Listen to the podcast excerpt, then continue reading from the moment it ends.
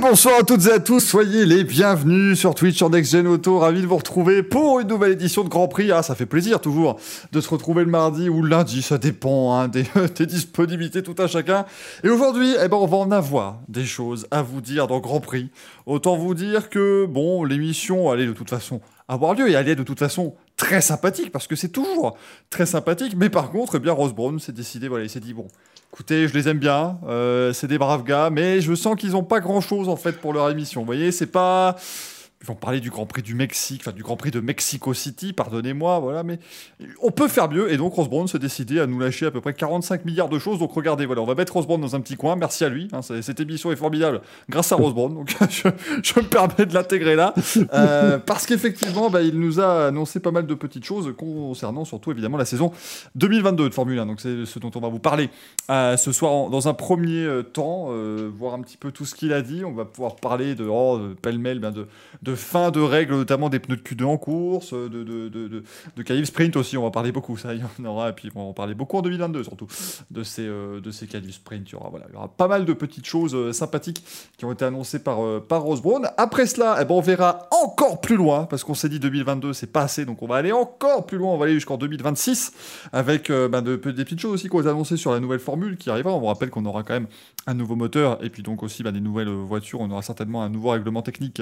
Euh, revu, et corrigé absolument. Donc, eh bien, on en parlera aussi. Et puis, on a eu pas mal de petites infos aussi euh, qui viennent de, tomber là-dessus. Et puis, on reviendra en 2021. On vous parlera du Grand Prix de Mexico, euh, du, Grand Prix de la ville de Mexico. Voilà, pour être tout à fait précis désormais, qui aura donc lieu ce week-end. On vous rappelle que ce sera en clair sur ces 8 Toujours une bonne opportunité, évidemment, de regarder la Formule 1 et de la montrer au plus grand nombre. À mes côtés, bah, comme toujours, hein, la fine équipe de Next Gen Auto, a commencé par Manu. Comment ça va? Écoute, ça va, salut à toi et salut à tous. Euh, ma foi, effectivement, on avait, euh, on a eu un beaucoup de pouces pour, euh, pour le sommaire de cette émission et puis effectivement beaucoup d'infos, parfois bonnes, parfois un peu plus, un peu plus controversées, on va dire. Donc de quoi, de quoi en tout cas tenir une bonne heure et demie pour, pour parler de tout ça. Voilà, c'est sûr que l'émission fera une heure et demie. À la base, effectivement, vu, vu le programme qu'on avait prévu. La, rediff YouTube aurait, serait passée en YouTube Shorts, hein, très clairement, leur, nouveau format façon TikTok. Mais là, rassurez-vous, on va faire l'émission totale. Ça va bien, Franck? Bah, écoute, ça va bien. Moi, je, crois que j'ai eu un souci avec mon changement d'heure, en fait, parce que je, pensais avoir reculé ma montre d'une heure, mais en fait, j'ai avancé de deux mois. Je me suis retrouvé en janvier 2022. et, du coup, je, je sais pas, je, suis très content déjà qu'on arrête de parler du, pot de vin qu'Helmut Marco a, a, donné à Valtteri Bottas pour éliminer Hamilton dans le, dans le dernier Grand Prix, voilà, qui a permis de sacrer Verstappen. Et maintenant, on peut enfin parler de cette saison 2022. Donc, euh, c'était fou, C'était dingue quand même cette dernière course. Hein. Imaginez que ça se passerait dès le premier virage. Avec 15 jours de débat sur Next Gen, on n'a pas arrêté. On a fait des audiences. Elle était belle cette saison. Voilà, magnifique. J'avoue que le, passage, parce que je, suis dans le sein des saints aussi un petit peu avec vous, le passage à un million de visiteurs en live en même temps sur le site était quand même fort. Hein. C'est juste parce que voilà, c'était une finale absolument incroyable et les 10 millions de téléspectateurs sur Canal Plus euh, ont pu voir un Grand Prix de folie. Euh, il était bien ce Grand Prix, Paul, n'est-ce pas? Qu'est-ce qu'il fait, Ah, c'était super. Bah, bonsoir à tous, salut Michael, salut à tous. Ouais, en effet, bah, comme vous l'avez dit, hein, on va avoir des choses à dire ce soir, donc c'est super. On ne s'y attendait pas forcément, mais les news sont tombées, donc euh, hâte d'en parler avec vous tous. C'est un peu la nouvelle technique en fait de, communication à, la, à Liberty Media et à la FOM. C'est-à-dire que maintenant, c'est euh, voilà, des fois, de temps en temps, que ce soit Domenicali, que ce soit euh, Rose Brown, ils vont euh, vous faire une interview, mais dans laquelle ils vont annoncer 74 choses différentes, et puis après vous piochez. Hein. vous, vous, faites un petit peu ce que vous voulez, vous faites votre, vous faites votre marché. Et donc là, eh bien, Rose Brown, il a, il a décidé de nous dire pas mal de petites choses sur la saison 2022 de, de Formule 1. Alors, Écoutez, par où est-ce que vous voulez qu'on commence, messieurs? Parce qu'on a, on a de la qualif sprint, on a de la grille inversée, on a, du, on a des qualifications du vendredi. On peut, voilà, hein, c'est vraiment. Euh, Moi, je dis, mettons les pieds dans le plat et parlons qualif sprint. Voilà. Alors, déjà, on dit plus qualif sprint maintenant, on va dire course sprint. Déjà. Oui, ce qui aurait dû être fait depuis le début. Voilà, on va commencer par changer de terminologie déjà. On va commencer par parler de course sprint, parce que tout le monde dit course sprint finalement. On va aussi parler d'un poleman pour le vendredi maintenant. Euh, donc voilà, c'est déjà une question, une question, de nom. Donc euh, ça, c'est vraiment cool que, que c'est changé. Je pense que ça a été... enfin, j'ai lu un petit peu les commentaires aussi avant de. Avant, avant ce live, voilà, tous les commentaires qu'il y a eu sur NextGen depuis hier, depuis hier sur tous les, toutes les annonces qu'il y a eu, et c'est quand même le truc un peu plébiscité, c'est que voilà, on retrouve le poleman, euh, qui est le détenteur du tour le plus rapide du week-end. Et donc, logiquement, il doit être fait le vendredi après-midi si les, conditions restent sèches. Euh, et ce poleman serait le poleman de la course sprint. encore qu'il y a peut-être des choses qui, qui, pourraient tomber au niveau des grilles inversées, mais serait aussi le poleman du, de la course principale du dimanche. Voilà, donc, donc ça aussi, ce serait un, grand, un grand changement. Voilà, donc il y a, pas mal de, choses qui bougent de, ce côté-là. Alors pour, pour, pourquoi Rosebrown a parlé Je pense que c'est aussi pour faire une update par rapport à la commission F1 qui s'est réunie euh, euh, il, y a, quelques jours. Et comme il n'y a pas eu beaucoup d'annonces du côté du, Conseil mondial à part le calendrier de, la F1, je pense qu'il a voulu un peu tenir au courant les médias de, ce qui se discutait. Il n'y a encore rien qui est voté puisque tout ça sera voté au mois de, décembre euh, lors du dernier Conseil mondial de l'année. La, Mais voilà, donc ce qu'on peut retenir, alors c'est les 6 sprints, donc ça veut dire un, un peu plus d'un quart de la saison, parce que normalement il y aura 23 courses. Alors, 23 courses ou 29 courses. Voilà. Il va falloir qu'on se mette d'accord sur comment on a réussi à passer de 23 à 29. Ah là là, dans deux ans, on va voir les playoffs, mesdames et messieurs. Ah bah là, t'as la droit. Voilà, puisqu'on parle donc de, maintenant de, de course sprint, voilà, donc euh, sur la nouvelle terminologie, et on parle donc aussi d'attribuer plus de points pour ces courses-là. Donc, c'est-à-dire où on ferait un 8, 6, 4, 3, 2, 1, ou un 8, 7, 6, 5, 4, 3, 2, 1, donc au top 6 ou top, euh, top 8 récompensé pour ces courses-là, et peut-être euh, un titre ou une récompense pour le champion des courses sprint sur l'année. Donc voilà, donc, euh, donc on, a, on, a, on a Liberty Media donc réussi à passer donc de 23 à 29 courses en un simple claquement de doigts. Alors c'est pas voté, mais c'est quand même bien parti. Et donc pour pimenter tout ça, et on va en discuter tous ensemble, donc peut-être une grille inversée pour les sprints, mais que sur la première partie de la grille, c'est-à-dire les 8 ou 10 premiers. Ce qui, ce qui à vous, messieurs. Ce qui serait logique, euh, Franck, on est, on est d'accord là-dessus, parce que, euh, voilà, donc en gros, si on. Déjà, bon, la, la justification de Rosebrand est quand même extraordinaire, hein, puisque, voilà. Euh, il y a pas mal de choses qui sont sur la table pour discussion.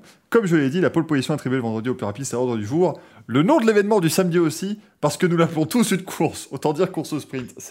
C'est le truc. Et ça, c'est terrible parce qu'on se rappelle que quand c'est arrivé à Silverstone, la F1 a ouvertement communiqué sur le fait qu'elle avait interdit aux pilotes de dire que c'était une course et que c'était être une qualif. Et finalement, les pilotes ont tenu approximativement une demi-journée. Euh, le samedi soir, ils parlaient déjà tous de course sprint. Et euh, depuis, tout le monde parle de course sprint, sauf Ross Brown et Dominique Ali qui eux disent qu'elle est sprint, tout ça. Et puis finalement, bah, discrètement, ils sont là, oui, bah, en fait, nous, on a pensé peut-être que ce serait mieux d'appeler course. En fait, tout le monde le fait déjà, donc c'est assez ridicule. Ils sont, prodigieux. Hein. De toute façon, donc ils vont faire une réunion après, euh, voilà, après, le, après le Brésil en plus pour régler les petits détails. Comme tu le dis, Franck, il y a eu la commission F1 là, qui s'est réunie, qui a, déjà bien débroussaillé aussi le chemin. Euh, mais, mais ils sont en fait obligés de mettre une, une grille inversée parce que je suis désolé, mais si c'est pour nous faire une qualif le vendredi qui détermine la grille de la course sprint et la grille du Grand Prix. Euh, je, là, je. Ça n'a pas, de sens. Je vois pas l'intérêt de nous faire 100 bornes le samedi juste pour, pour tourner, quoi. C'est un peu. Euh... Non, non, mais l'intérêt c'est quand même de leur mettre plus de points aussi. Voilà, c'est 8 oui, 7, 6, oui, bien sûr. 8 6 4. Là quand même, il y a quand même un, un sacré enjeu derrière. Mais si tu ne c'est-à-dire que si tu ne euh, si tu n'inverses pas la grille ou si tu mets pas voilà le top 8, le top 10 quelque chose au moins pour changer le truc, bah c'est juste donner plus de points aux plus riches encore quoi, c'est encore euh, là euh...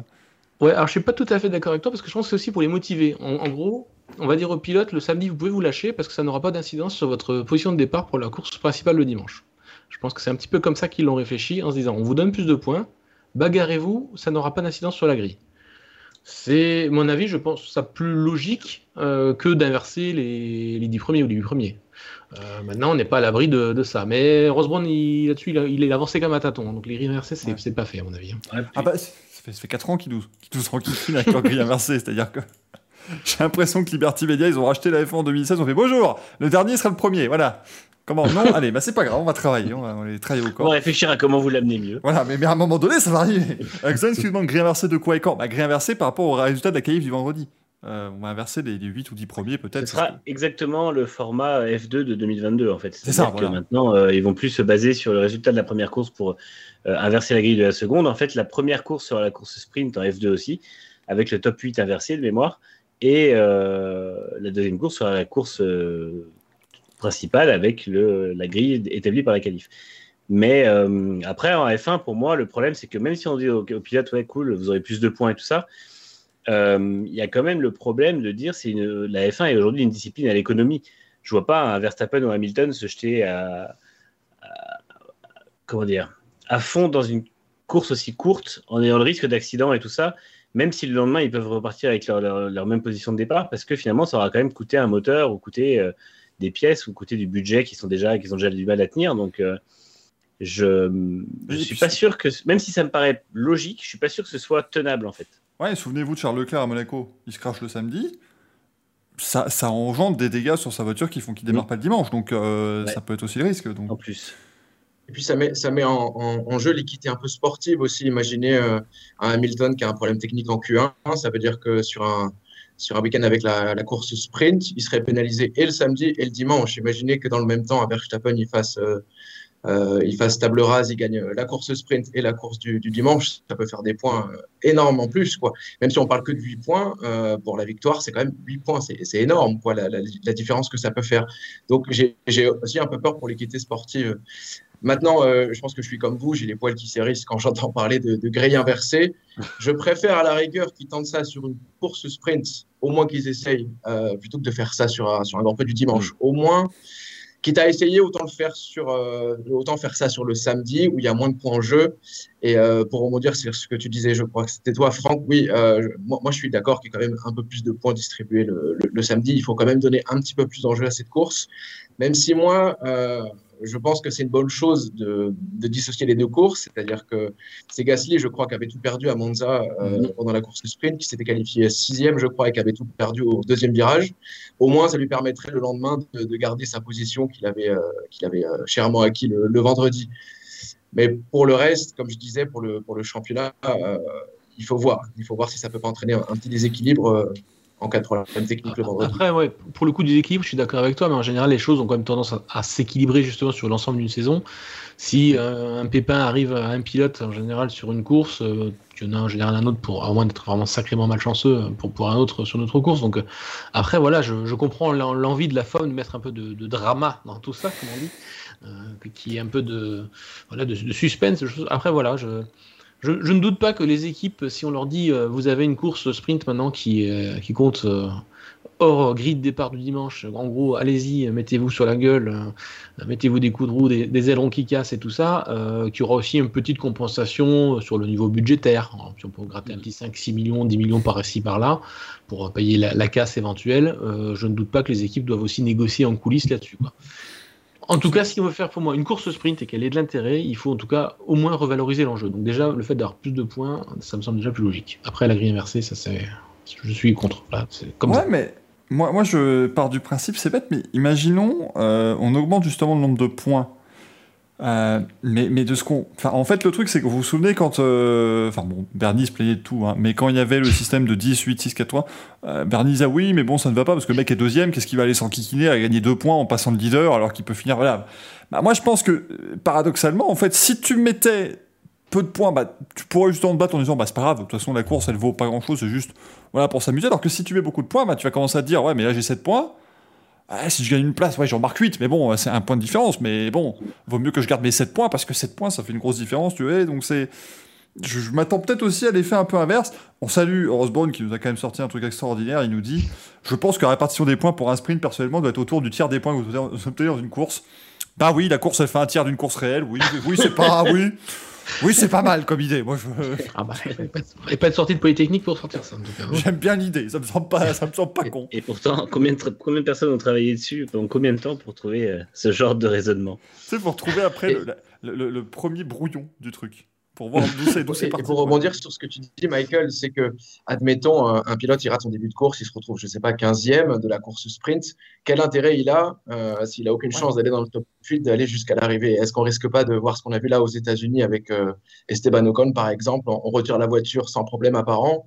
Euh, on peut se retrouver avec la moitié de la grille qui se dit bon, le Grand Prix, c'est demain.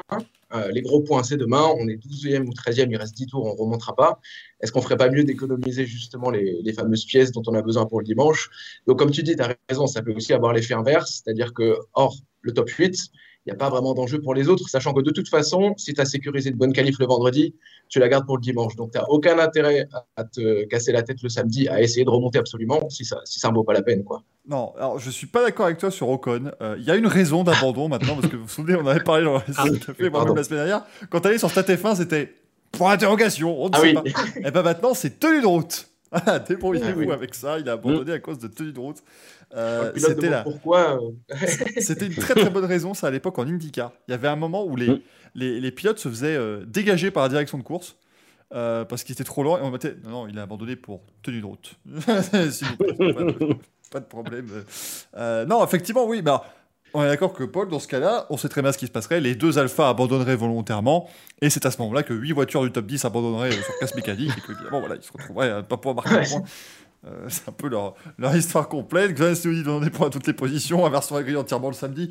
Allez-y, hein, mettez-nous vos, vos, idées hein, dans le chat, hein, bien évidemment. N'hésitez pas. On a les bagnoles de Mario Kart aussi. Moi, j'ai qu'il y a inversant le résultat du Grand Prix de dimanche. Oui, pourquoi pas mmh.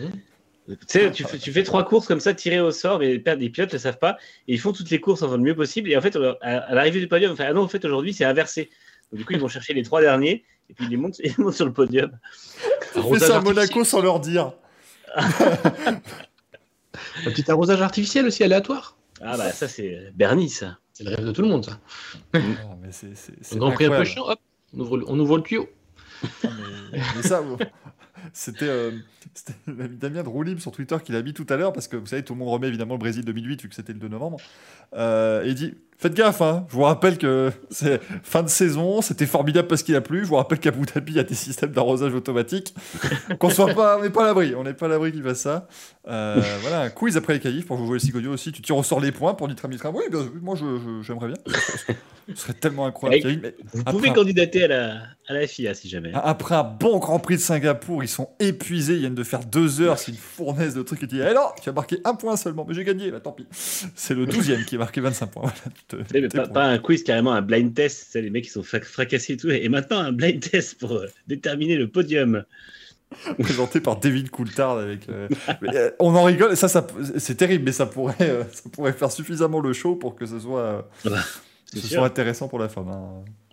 Après, voilà, ce qui est quand même énorme, c'est que Ross Brown dit que les courses sprint, les qualifications sprint, pardon, étaient plébiscitées cette année, et puis il, ah. cherche, quand même, il cherche quand même à changer. Donc, euh, c'est que ça doit pas être très, très plébiscité quand même. Hein.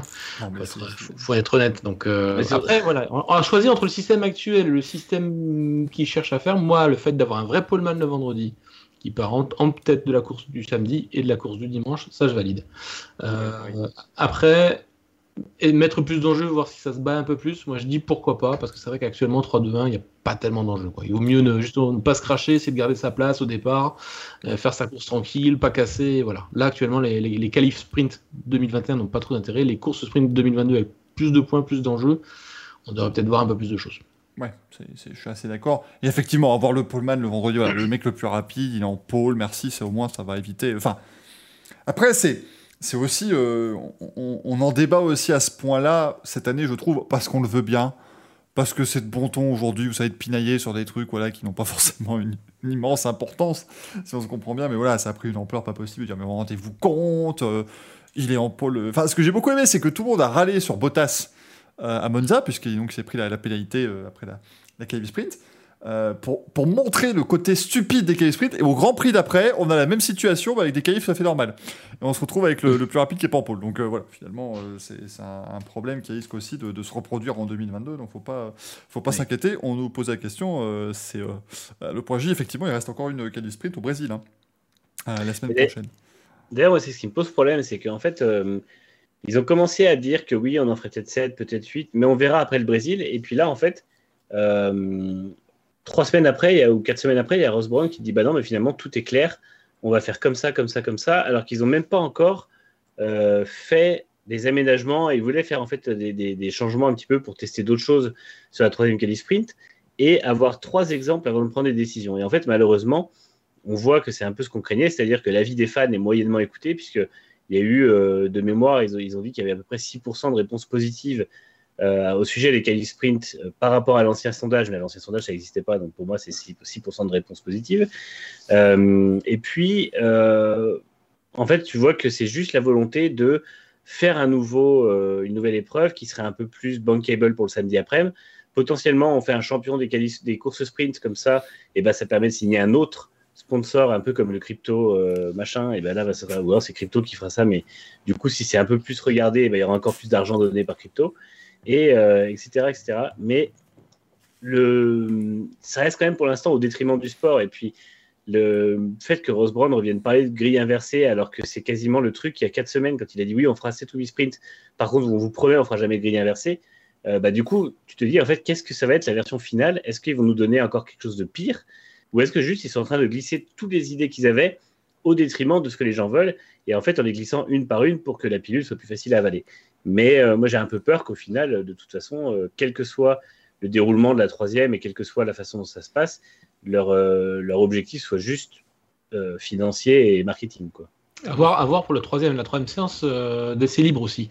Enfin, du coup, ce serait la deuxième, du coup, en, bah dans les week-ends de course sprint. On parle de, quand même de ressortir du régime de part fermé, donc on va voir si ça va être fait au Brésil ou pas, histoire de leur laisser quand même le temps de, régler les monoplaces. Moi, c'est quelque chose que j'ai jamais compris.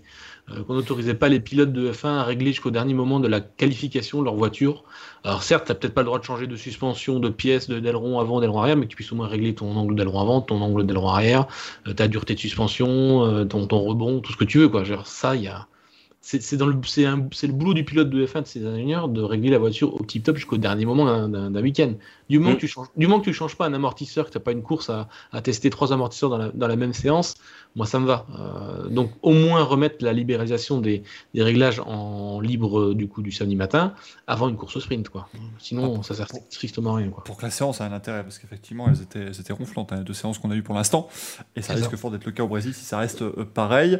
Euh, voilà, puisque maintenant, tous les promoteurs aimeraient avoir un sprint, dit également Rose Brown, donc allons-y, hein, dans 3 ans ça va être 23 courses sprint, vous allez voir, ça va être extraordinaire. Le, il y aura le, le, Sprint Race Champion aussi, enfin ça va être, vous allez voir, ça, ça va être des trucs...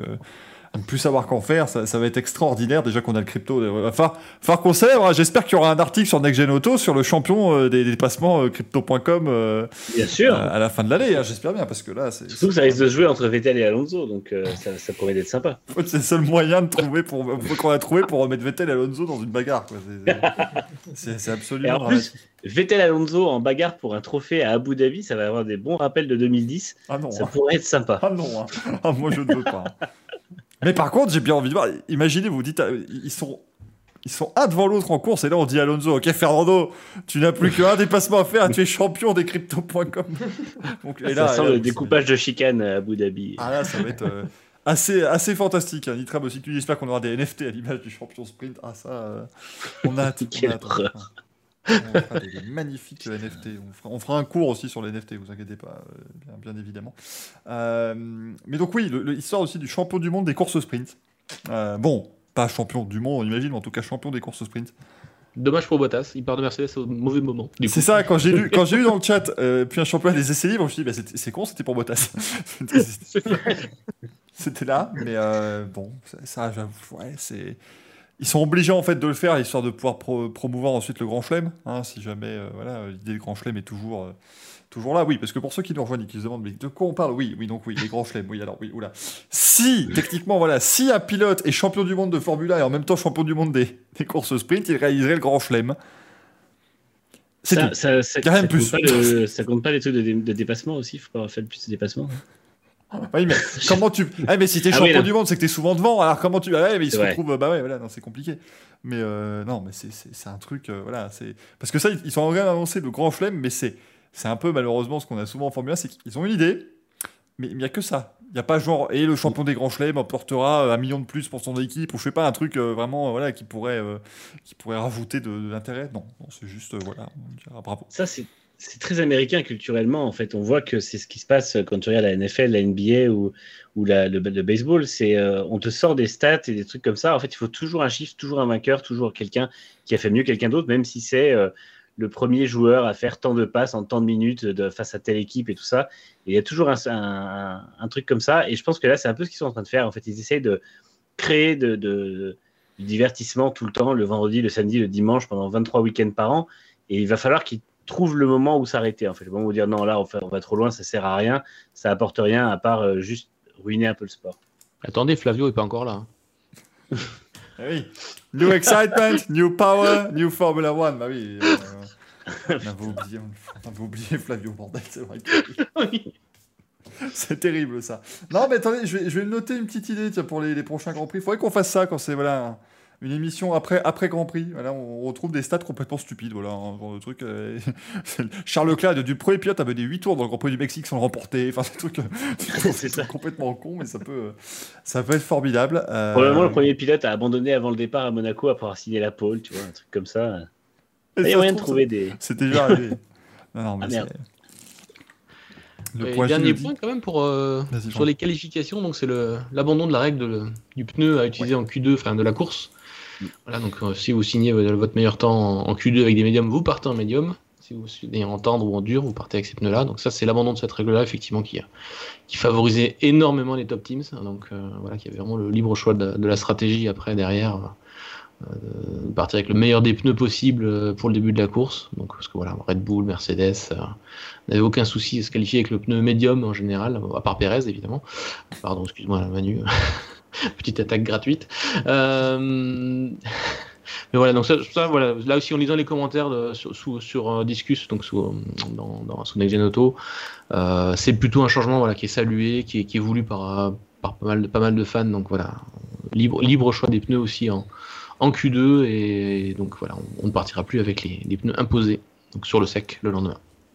100% d'accord avec toi, Franck. Et en plus, ça, ça va mettre fin au débat qui devenait agaçant. Est-ce qu'il vaut mieux se qualifier 11e ou 10e ou 9e enfin, on, va, on va remettre euh, vraiment la qualification euh, plus en avant grâce à ça. Parce que c'est vrai que combien de fois on a vu un, pilote se qualifier 11e être plus heureux qu'un pilote qui s'était qualifié des fois 8 ou 9e parce qu'il savait qu'avec son, son pneu au départ, il allait avoir un avantage énorme euh, en course. Donc au moins, ça met fin à ça aussi. Et on aura une lutte peut-être encore plus intense pour accéder en Q3 maintenant qu'on aura plus de débats là. Donc c'est clairement une bonne chose la, qualif retrouvera son intérêt de qualif. C'est-à-dire que voilà, on aura juste les pilotes pendant trois séances, ils auront le plus de possible, et puis, euh, et puis basta. Après aussi, on a vu qu'il y aura peut-être euh, des, volontés un peu plus tard, euh, pas forcément donc en 2022, mais dans les, dans les années à venir, de limiter aussi les, les trains de pneus par week-end sur certaines courses. Enfin, voilà, c'est aussi à, dans, dans, les débats pour, pour l'avenir aussi de la, de la Formule 1, c'est-à-dire que voilà, comme on veut faire quelque chose de plus, de plus vert, bah, imaginez 5 trains de pneus en moins. Là, ça pourrait être compliqué aussi au niveau des qualifs. Il faudrait voilà, commencer à. faut, faut qu'il pense bien à tout et je pense à chaque. Euh, à chaque implication que cela peut avoir, parce que sinon ça peut devenir très compliqué en, qualif. Euh, bien, bien évidemment, euh, ça c'est voilà, quand on parle, bon, on peut continuer évidemment, c'est sur la saison 2022, mais c'est vrai que Pirelli se sent très en confiance hein, pour ses pneus de l'an prochain. C'est vrai qu'ils ont, ils ont fait des belles déclarations aussi, et globalement, bah, ils pensent que les, les pilotes vont pouvoir attaquer tout le temps ce qui est déjà, en tout, cas, plus pouvoir attaquer, ce qui est déjà une très bonne nouvelle euh, pour, pour pas mal de monde. Et les pneus sont aussi apparemment euh, partis pour moins surchauffer euh, et surchauffer moins facilement. Donc c'est déjà une très bonne nouvelle également. Voilà, faut, faut espérer que ça puisse justement fonctionner comme ça, parce qu'on vous rappelle le principal problème en fait euh, des, F1 actuels, oui, il y a pas mal de, euh, turbulences, mais c'est simplement que quand vous êtes derrière une voiture, vos pneus surchauffent terriblement et vous devez bah, ralentir 2-3 tours pour qu'ils retrouvent une fenêtre de température euh, normale pour pouvoir ensuite les réutiliser. Donc c'est vraiment ça. Donc effectivement, si on a plus de soucis, je pense messieurs qu'on devrait avoir une saison un peu plus disputée, en tout cas plus sympa en, termes de course, même si c'est compliqué de faire mieux que ce qu'on a actuellement. Petit bémol quand même de, Mario Isola qui, euh, qui, qui, dit dans un article bah, qui sortira demain, demain matin sur Nigel Auto euh, que l'inconnu reste du coup la, performance euh, supérieure des F1 2022, attendue par rapport à ce qui était annoncé et simulé, puisqu'il avait simulé avec des monoplaces qui seraient entre 3 et 4 secondes plus lentes autour, et finalement on se retrouverait peut-être à une demi-seconde ou une seconde autour seulement. Donc, euh, donc voilà. Après, il a l'air quand même assez confiant, effectivement, que, que ces nouveaux pneus 18 pouces euh, résistent beaucoup mieux à la chaleur, ils sont beaucoup moins thermosensibles, euh, des pressions beaucoup plus basses aussi, grâce à, leur, à la rigidité naturelle des, des, pneus, des pneus à, donc, taille basse. Donc, on a moins de hauteur de, flanc, donc il y a moins besoin de pression d'air pour les tenir en virage. Donc voilà, effectivement, ça sera quand même plutôt positif. Donc si après l'aérodynamique des F1 2022 joue aussi le rôle attendu de ne pas trop perturber le flux d'air pour la voiture suiveuse, on peut espérer euh, quand même plus d'attaques en course et plus de dépassements. Je ne pense pas que ça sera non plus un saut euh, incroyable entre les deux, puisqu'on restera quand même sur des monoplaces qui restent hyper larges, 2 mètres de large, ça, ça bouge pas. Euh, ça bougera pas avant, avant 2026, mais on en parlera, on en parlera plus tard. Euh, mais voilà, c'est déjà un bon, de bons progrès voilà, à attendre de ce, de ce côté-là. Maintenant, il faut espérer que toutes les équipes de F1 réussissent à développer à peu près la même voiture pour qu'on ait pas des écarts énormes l'année prochaine. Ça, quand on va arriver à Bahreïn avec une seconde 2 des, entre les, voitures, ça va être compliqué. Ah, bien évidemment, bon, on espère que ce ne sera pas le cas. Ça semble quand même relativement bien parti, c'est-à-dire que comme on part sur une F1 qui va être de plus en plus entre guillemets standardisée, c'est vrai que ça va être plus compliqué aussi pour une équipe de trouver un, trou dans le règlement et de pouvoir exploiter à fond, mais ne, ne sous-estimez jamais les directeurs techniques des écuries de Formule 1 parce qu'ils nous ont euh, toujours surpris, hein, ils ont toujours euh, réussi. Ce ne sera pas aussi extrême qu'à l'époque. Évidemment, personne ne va coller un, aspirateur à l'arrière de sa voiture, une turbine gigantesque. Ça, c'est, non, c'est fini. C'est fini cette ère-là. Mais par contre, on pourrait avoir des, petites surprises, qui sait. Sur ces, euh, sur ces places de 2022, c'est vrai que c'est, c'est, ah, c'est sympa. Sprint Award. Sprint Award. Extraordinaire. Le meilleur effet de sol avec des images, tu sais, des caméras, des zooms, machin. Regardez ici la jupe qui a été créée, c'est incroyable. Euh, mais c'est vrai que à côté, il y, y, a le moment quand même voilà, on, on, approche de la fin de saison. Moi, j'ai hâte que ça se termine d'une dernière pour avoir 2022. Mais en même temps, quand ça va se terminer, il y aura deux mois où on verra plus rien, puisque les voitures vont être présentées super tard. Euh, avec les, essais qui seront euh, à Barcelone, ce sera fin, fin février, début mars, hein, du coup, à Barcelone et à Bahreïn, les essais euh, privés. Et en plus, il faut qu'on en parle trois secondes, messieurs, mais parce que là, moi, on a eu des, infos dans, dans Automotor Sport qui sont sorties, qui sont affolantes. Il paraîtrait que la, la Liberty Media commence à se dire Oh, peut-être qu'on va pas diffuser les essais de Barcelone. Voilà, comme ça les gens vont être un peu plus euh, passionnés. Ils vont arrêtez bordel, diffusez-les ces essais. En fait, c'est la, justification qui est nulle, quoi, parce que il y, a plein d'autres raisons plus logiques pour, pour ne pas les diffuser, mais il faut juste admettre qu'elles sont, quoi. Après, j'ai aussi lu que Bahreïn souhaitait avoir euh, des droits un peu spécifiques euh, télé, faire une sorte de, show de présentation aussi. Ils seraient prêts à payer là-dessus pour avoir un, une présentation du plateau chez eux et pas à Barcelone. Ce qui pourrait expliquer aussi pourquoi on n'aurait pas d'image euh, des essais privés euh, par la FOM à Barcelone. Alors on avait parlé aussi de, de 5 jours à Barcelone, 3 jours à Bahreïn. Il se pourrait que ça soit aussi quand même que 3 jours à Barcelone, 3 jours à Bahreïn. Ça n'a pas été euh, totalement confirmé de ce côté-là.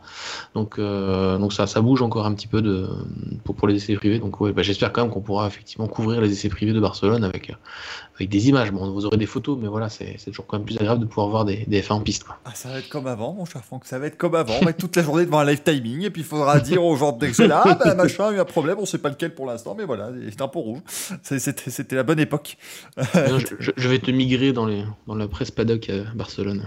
Avec un micro et tout là. je bonjour, juste une chaise. Je peux rien vous montrer, voilà, mais euh, ça roule. ça, roule ça, roule à côté. Mais non, non, mais c'est, c'est, vraiment, mais je suis désolé, c'est.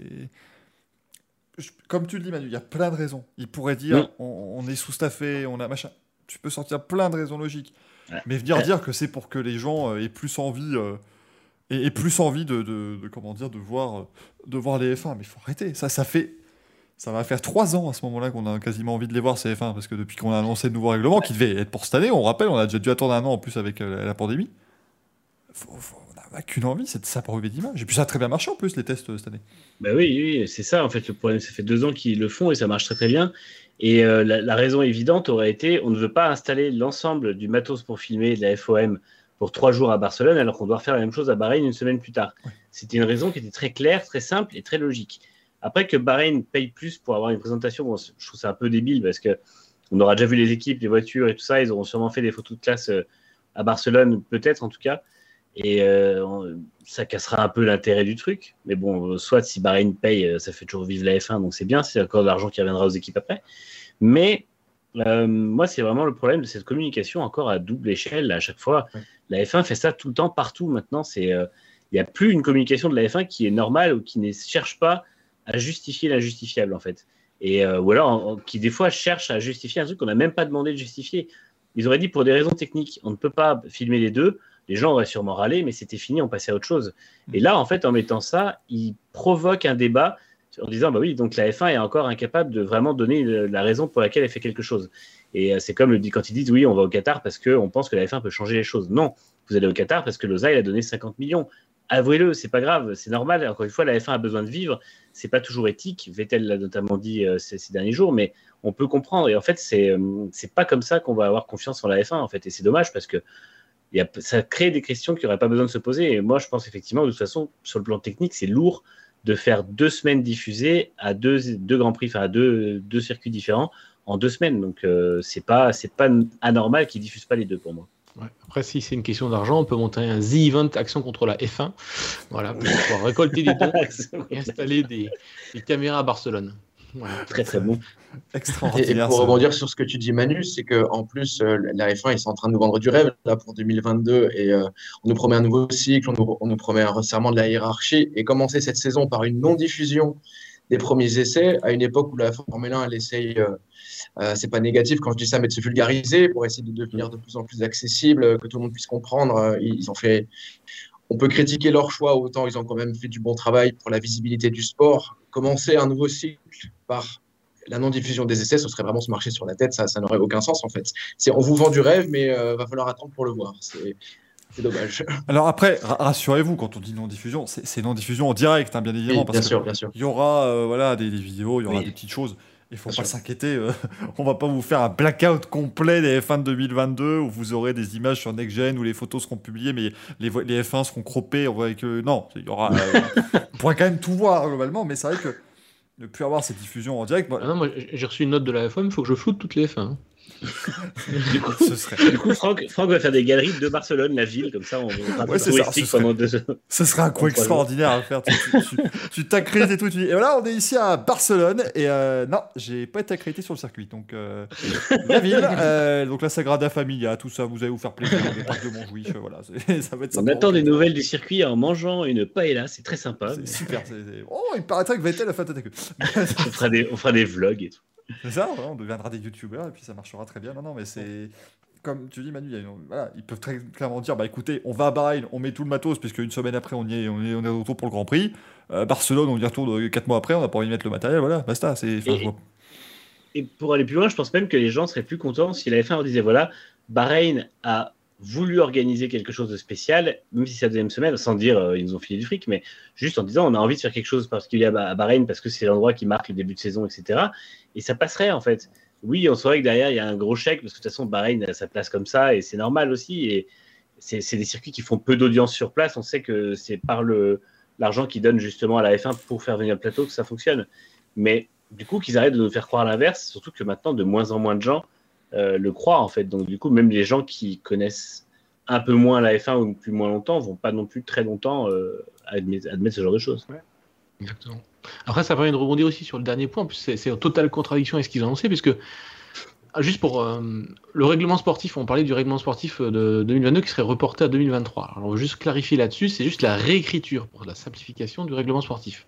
Par contre, on peut toujours y ajouter des nouveautés. Et dans les nouveautés, il y aura bien la journée média qui sera déplacée au vendredi matin. Et dans cette journée média du vendredi matin, il y aura maintenant un nouveau point spécial pour la presse, pour les fans, où chaque équipe devra présenter les modifications apportées à sa voiture pour le Grand Prix à venir. C'est-à-dire que les équipes de F1 seront obligées de déclarer à la FIA maintenant pour chaque modification, chaque changement de, pièces, de, spécification de suspension, d'aileron, tout ce que vous voulez, de, de triangle, euh, tout, ce qui, est changeable doit être déclaré à la FIA et cela doit être expliqué lors d'une petite euh, conférence média aux journalistes. moi, je trouve ça absolument génial pour, pour, les, pour les passionnés techniques, mais alors pourquoi euh, nous priver un peu de cette partie technique en tout début de saison si c'est pour nous mettre un point euh, à chaque Grand Prix sur, la, sur ce qui va changer sur, sur les F1 Et ça, ça, pour le coup, je trouve ça vraiment génial parce que voilà, vraiment savoir qui a changé quoi sur sa voiture, c'est le rêve de, de, tout journaliste, de tout passionné de F1.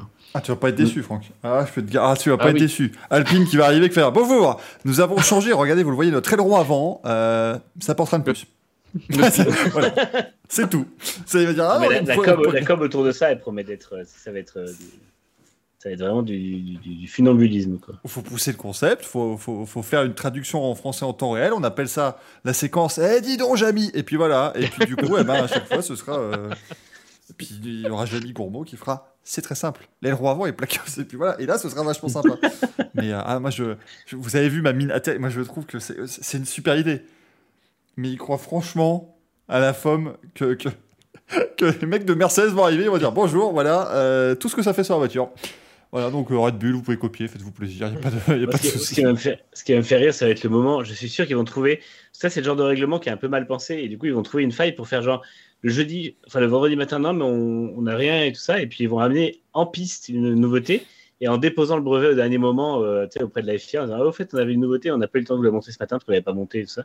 Et je suis sûr qu'effectivement, les équipes vont réussir à, contourner ça pour ne pas, ne pas dévoiler leur secret à la concurrence parce que euh, ne, pas, ne pas les autoriser à mettre des panneaux pour bloquer les stands et tout ça, c'est une chose qui me paraît plutôt saine parce que sait bien de voir comment ils, travaillent dedans, dans les garages, etc. Mais euh, au point de faire un rapport détaillé accessible aux autres équipes qui va leur dire exactement ce qui a été changé Et qu'est-ce qu'ils ont gagné À aucun moment, une équipe qui lutte pour le titre va vouloir faire ça. Enfin, je vois pas comment, comment ils vont accepter ça. J'ai du mal à comprendre comment ça va être possible à mettre en place. Après, s'ils sont obligés de déposer la FIA à la liste de leurs changements par rapport au Grand Prix d'avant, ils n'auront pas le choix non plus. Au bout d'un moment, la pièce, elle sera forcément euh, connue. Si c'est pas sur ce Grand Prix-là ou, ou, lors de la séance média prévue, ça le sera forcément à la séance euh, suivante. Ouais, mais, Franck, est-ce mm. que, la, est que la FIA, après, a, a, comment dire, redistribue ces informations aux équipes? Bah, logiquement, oui, c'est le but. Et après, normalement, aux journalistes de, rebondir là-dessus. Évidemment, ils ne vont pas poser des questions sur la moindre petite vis qui a changé chez ACF1, mais ils vont prendre les, tout le monde va piocher effectivement les, les émotions les plus intéressantes, les plus importantes. C'est que chaque équipe doit aller donner à la FIA la, liste précise de ce qu'ils ont fait. Mais la FIA va recevoir, donc par exemple, la Mercedes va leur dire on a fait ça pour que ça fasse ceci, cela. La FIA va pas redistribuer cette information-là à toutes les équipes. Ah c'est le, but de la séance média. Donc, non, c'est juste la pièce qui a changé, pas le pourquoi on a changé. Oui, c'est ça. Donc, voilà, donc ça, voilà. Au journaliste, elle creuser. Après. Donc voilà, donc effectivement, ouais, ça peut quand même donner euh, à des équipes, euh, voilà, un, côté. Ça peut, eh, c'est bête, mais ça peut, ça peut peut-être favoriser les équipes qui seront pas trop dans le coup, parce qu'imaginez, ben alors, je prends, on, parle en hiérarchie 2021, on verra évidemment, mais imaginons vous êtes Alfa Romeo, vous avez un truc, un concept génial ils le mettent sur la voiture, mais euh, les médias s'en fichent un peu parce qu'Alfa Romeo, il joue la, il joue la 14e place et voilà, on demande pas, on creuse pas assez et finalement Alfa Romeo met une, met une pâtée à tout le monde et puis bah voilà, on sait pas d'où ça vient. Ça peut, mm. ça peut se passer comme ça, alors qu'on va aller pinailler chez Red Bull pour chaque petit. Euh, mais moi, je suis, je suis pas convaincu quand même. Pour, je suis pas. Je suis un peu sceptique. Je, je comprends l'intérêt, mais je suis un peu sceptique sur l'application du truc. En tout cas, ça a été annoncé, ça, ça sera en vigueur, donc euh, à creuser, on verra si ce sera intéressant ou pas. Par contre, chez Alpine F1, il sera temps de retirer le mass damper hein, au bout d'un moment, parce que ça va se voir. Ça va se voir. tu, disais, tu disais on ne saura pas chaque vis qui est changée chez As, mais de toute façon, ils n'ont pas le budget pour changer les vis. Donc ça, J'aimerais bien que ce soit Gunther qui fasse la présentation des pièces. Tiens. Ah ouais, c'est super. So here we are on the car. We have, we have changed uh, basically everything. everything. We have changed uh, yes, uh, the, the driver. The driver, number, now driver number two. Look, look at this guy. He's, he's awful. Ce serait euh, voilà. Bon, écoutez, vous le voyez, 2022, ça s'annonce quand même comme étant euh, un changement hein, euh, niveau F1. Donc on espère que ça va être sympathique. Voilà, ça, ça, me fait penser à la très bonne remarque du, du point J dans le chat qui a dit faut aussi qu'on s'ennuie des fois. Tout ne doit pas être entertaining, tout ça. Et c'est, pour mm. moi, c'est, on, va vers ça. C'est-à-dire que la, la FOM, Liberty Media, tout l'objectif, c'est que tout doit être exceptionnel. Tout doit être incroyable. En fait, j'ai l'impression qu'il crée plein, plein de trucs autour pour que si jamais le spectacle en piste n'est pas à la hauteur de ce qu'ils nous promettent depuis trois ans, ils aient de quoi dire, de quoi noyer le poisson, en fait, en disant non, mais c'est pas grave, on a plein de choses qui sont super cool. Et du coup, oui, le spectacle est un peu décevant, mais euh, on a. Euh, le Crypto Award, les courses sprint, euh, les, nouveautés techniques et tout ça. Et alors que j'espère juste que justement la seule chose dont on pourra parler, c'est que le spectacle est vraiment revenu en, piste et que les F1 sont beaucoup plus aptes à suivre, un peu comme elles étaient déjà sur la génération d'avant, voire au début des années 2000 ou ce genre de choses. Quoi. moi, je, pense que ouais, c'est à peu près ça. C'est le genre de truc, c'est con hein, ce que je dis, et c'est évidemment sans doute pas ça, mais c'est le genre de truc qui disent Ouais, on doit faire X séquences sur les réseaux sociaux sur un week-end.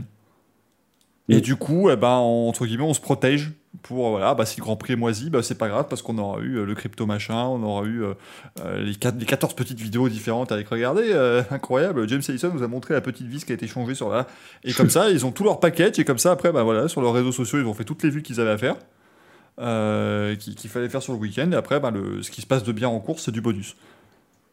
Je, pense pas que ce soit ça. On l'a vu pas plus tard qu'à la on l'a vu pas plus tard que la dernière course aux, États-Unis, qu'on n'a pas besoin d'avoir 30 000 dépassements dans un Grand Prix pour avoir une course palpitante. C'était, super intéressant. Alors, on a, on a eu très peu de courses ennuyeuses cette année, euh, effectivement, mais comme vous l'avez dit, bah, si, on n'a que des courses euh, où il se passe des choses en permanence. En fait, on va même plus retenir des points forts. Ce qui, ce qui fait la beauté de ce sport aussi, c'est qu'on a toujours des, moments forts dans une saison qui fait qu'il hein, y a un tournant, il y a quelque chose. Euh, alors, j'aime pas parler des accrochages qu'on a eu cette année, mais, mais malgré tout, ce sont, ce sont des moments forts dont on va se rappeler. On n'a pas besoin d'avoir que des courses avec 30 000 dépassements, des changements pour la tête en permanence. Moi, et comme vous, je crois, on a tous adoré le Grand Prix des États-Unis pour ça. C'est que on avait, on avait un suspense sans avoir euh, en permanence du spectacle à, tous, les, à tous les virages. C'était, c'était pas utile. C'était intéressant d'avoir du suspense, une, remontée, sans pour autant que, ça pète de partout. Euh, voilà. Donc, euh, comme quoi, la Formule 1 peut très bien vivre avec des courses qui ne sont pas que faites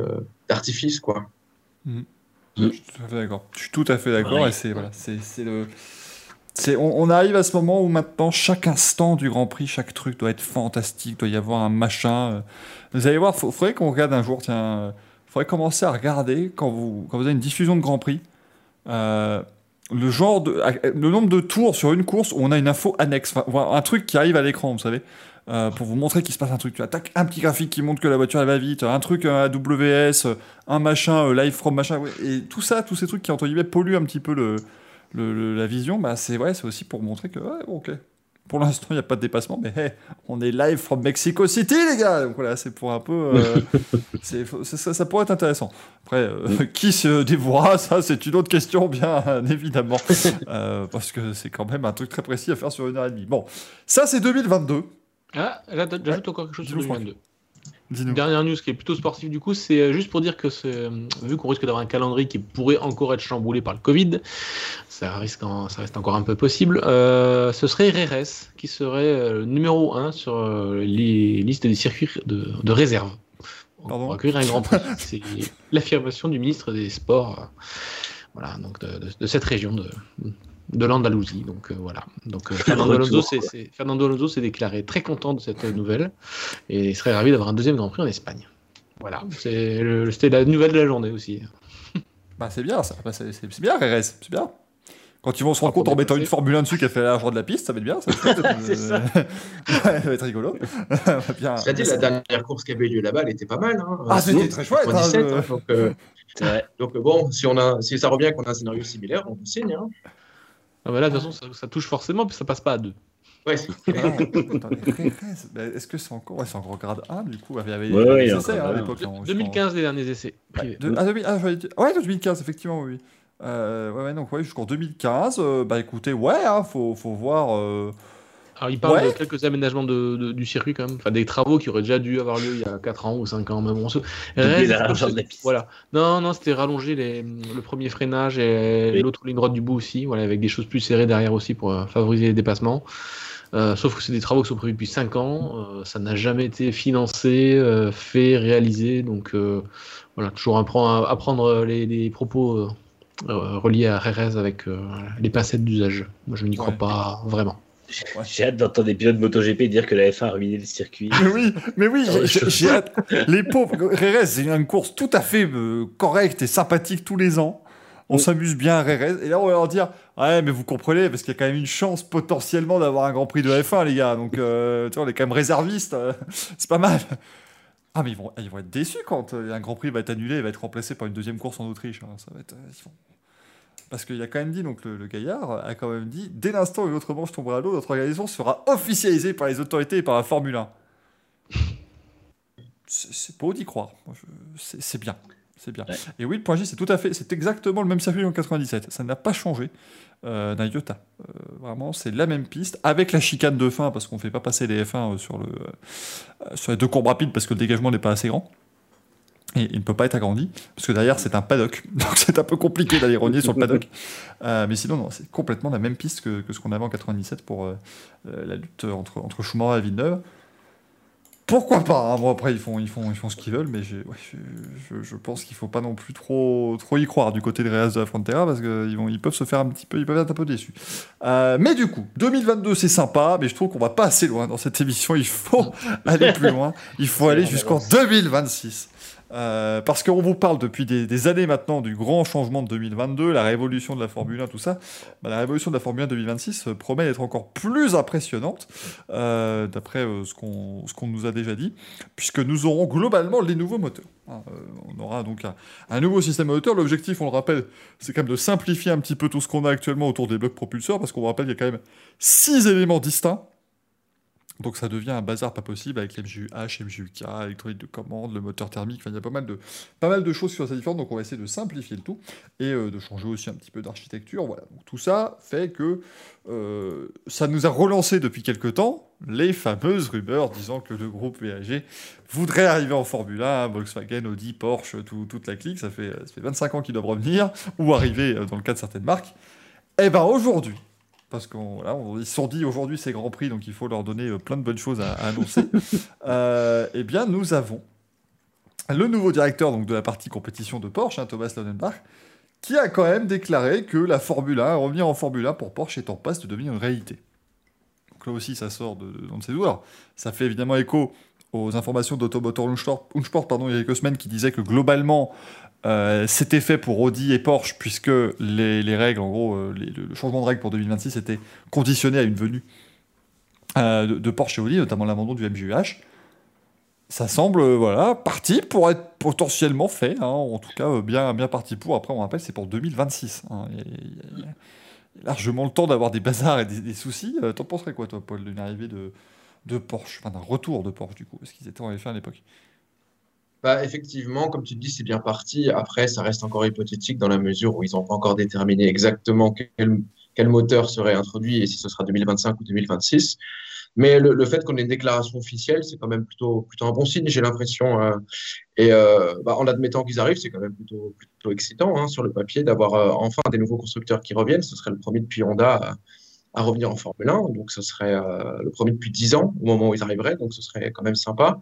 Moi, ça m'interroge beaucoup personnellement sur l'implication de Mercedes si jamais il y avait d'autres marques allemandes qui étaient amenées à, venir. Je ne sais pas vous, mais je ne sais pas s'ils seraient vraiment contents d'affronter d'autres marques du même pays, sachant que voilà, ils ont entre guillemets plus rien à prouver après dans les hybrides. Mais en tout cas, voilà, sur le, sur le papier, c'est quand même, faut le dire, très, très excitant. Maintenant, avant de, trop s'enflammer, il faut, il faut attendre euh, que la, que la réglementation soit écrite sur papier et voir si effectivement ça va se concrétiser. Mais une déclaration officielle, c'est quand même, c'est quand même bon signe. Manu, tout à fait d'accord. ouais, non, ça, c'est bon signe. Après, je... c'est compliqué parce qu'on est dans une période d'un peu d'incertitude pour le, milieu d'automobile. Beaucoup de choses qui évoluent, notamment au niveau technologique, mais aussi au niveau euh, bah, du fait qu'on est quand même dans une crise mondiale euh, on sort d'une crise mondiale avec le Covid, en tout cas, qui a, laissé des traces. L'automobile rentre dans une crise un peu plus différente avec celle de la pénurie de semi-conducteurs, qui fait que on ne sait pas si les, constructeurs qui sont là aujourd'hui resteront. Alors, Ferrari n'a pas de problème, enfin, des constructeurs de luxe n'ont pas trop de problèmes, les premium non plus, mais est-ce que, euh, est-ce que ces constructeurs-là, justement, qui aujourd'hui veulent s'engager, pourront vraiment le faire? C'est pas sûr. Euh, maintenant, comme l'a dit Porsche aussi, si on veut s'engager en 2026, c'est aujourd'hui qu'on doit y penser. Et euh, ils veulent justement que la F1 puisse boucler son règlement assez vite pour avoir les contours précis de ce qu'ils doivent développer. Si eux peuvent réussir à trouver en plus le moyen de, co-développer ce moteur via leur technologie qu'ils auront en, endurance, puisqu'ils y retournent aussi, euh, bah, ça pourrait être une bonne solution. Donc, euh, c'est sûr que c'est un, projet qui globalement peut être super intéressant. De toute façon, Porsche et Audi mutualisent beaucoup de choses. Euh, les deux marques, euh, les deux marques sont, euh, vont revenir au Mans. ce serait pas impossible effectivement que bah, justement ce moteur-là soit mutualisé entre les deux et qu'il puisse y avoir une équipe badge Porsche, une équipe badge Audi. et qu'il y ait un nouveau motoriste en F1. moi, je pense que ce serait une bonne chose. Ça permettrait aussi un peu plus de, diversité. Donc, parce que là, c'est vrai qu'aujourd'hui, on a quand même Mercedes qui monopolise pas loin de la moitié, qui motorise pas, loin de la moitié du plateau. Donc, c'est vrai que ça pourrait peut-être permettre justement d'apporter un peu plus de, de variation. Quoi ça va, c'est pas non plus comme en MotoGP où on a 14 Ducati à peu près sur la grille maintenant. C'est ça. c'est encore gérable. Euh, ouais, non, c'est. C'est voilà, c'est. C'est habituel, hein, la fameuse rumeur du, retour du groupe en, F1. Maintenant, ça, pourrait donc devenir réalité, comme le dit euh, Thomas Laudenbach. Euh, ouais, à, à, voir évidemment. Alors, tout ça, voilà, ça peut être motoriste, euh, ça peut être euh, moteur badgé, ça peut être euh, équipe entière, ça évidemment, c'est Porsche qui va décider dans les années à venir et, dans les mois. Hein. Ouais, c'est une excellente nouvelle parce que. Alors moi je reste encore un petit peu prudent aussi parce que c'est pas officialisé. après on sait qu'ils participent activement aux discussions sur les moteurs de 2025-2026. On sait toujours pas encore quelle année ça arrivera et que s'ils sont très impliqués, c'est qu'il y a effectivement un consensus qui est en train de se dégager. Maintenant on parle d'un horizon à 3 ou 4 ans.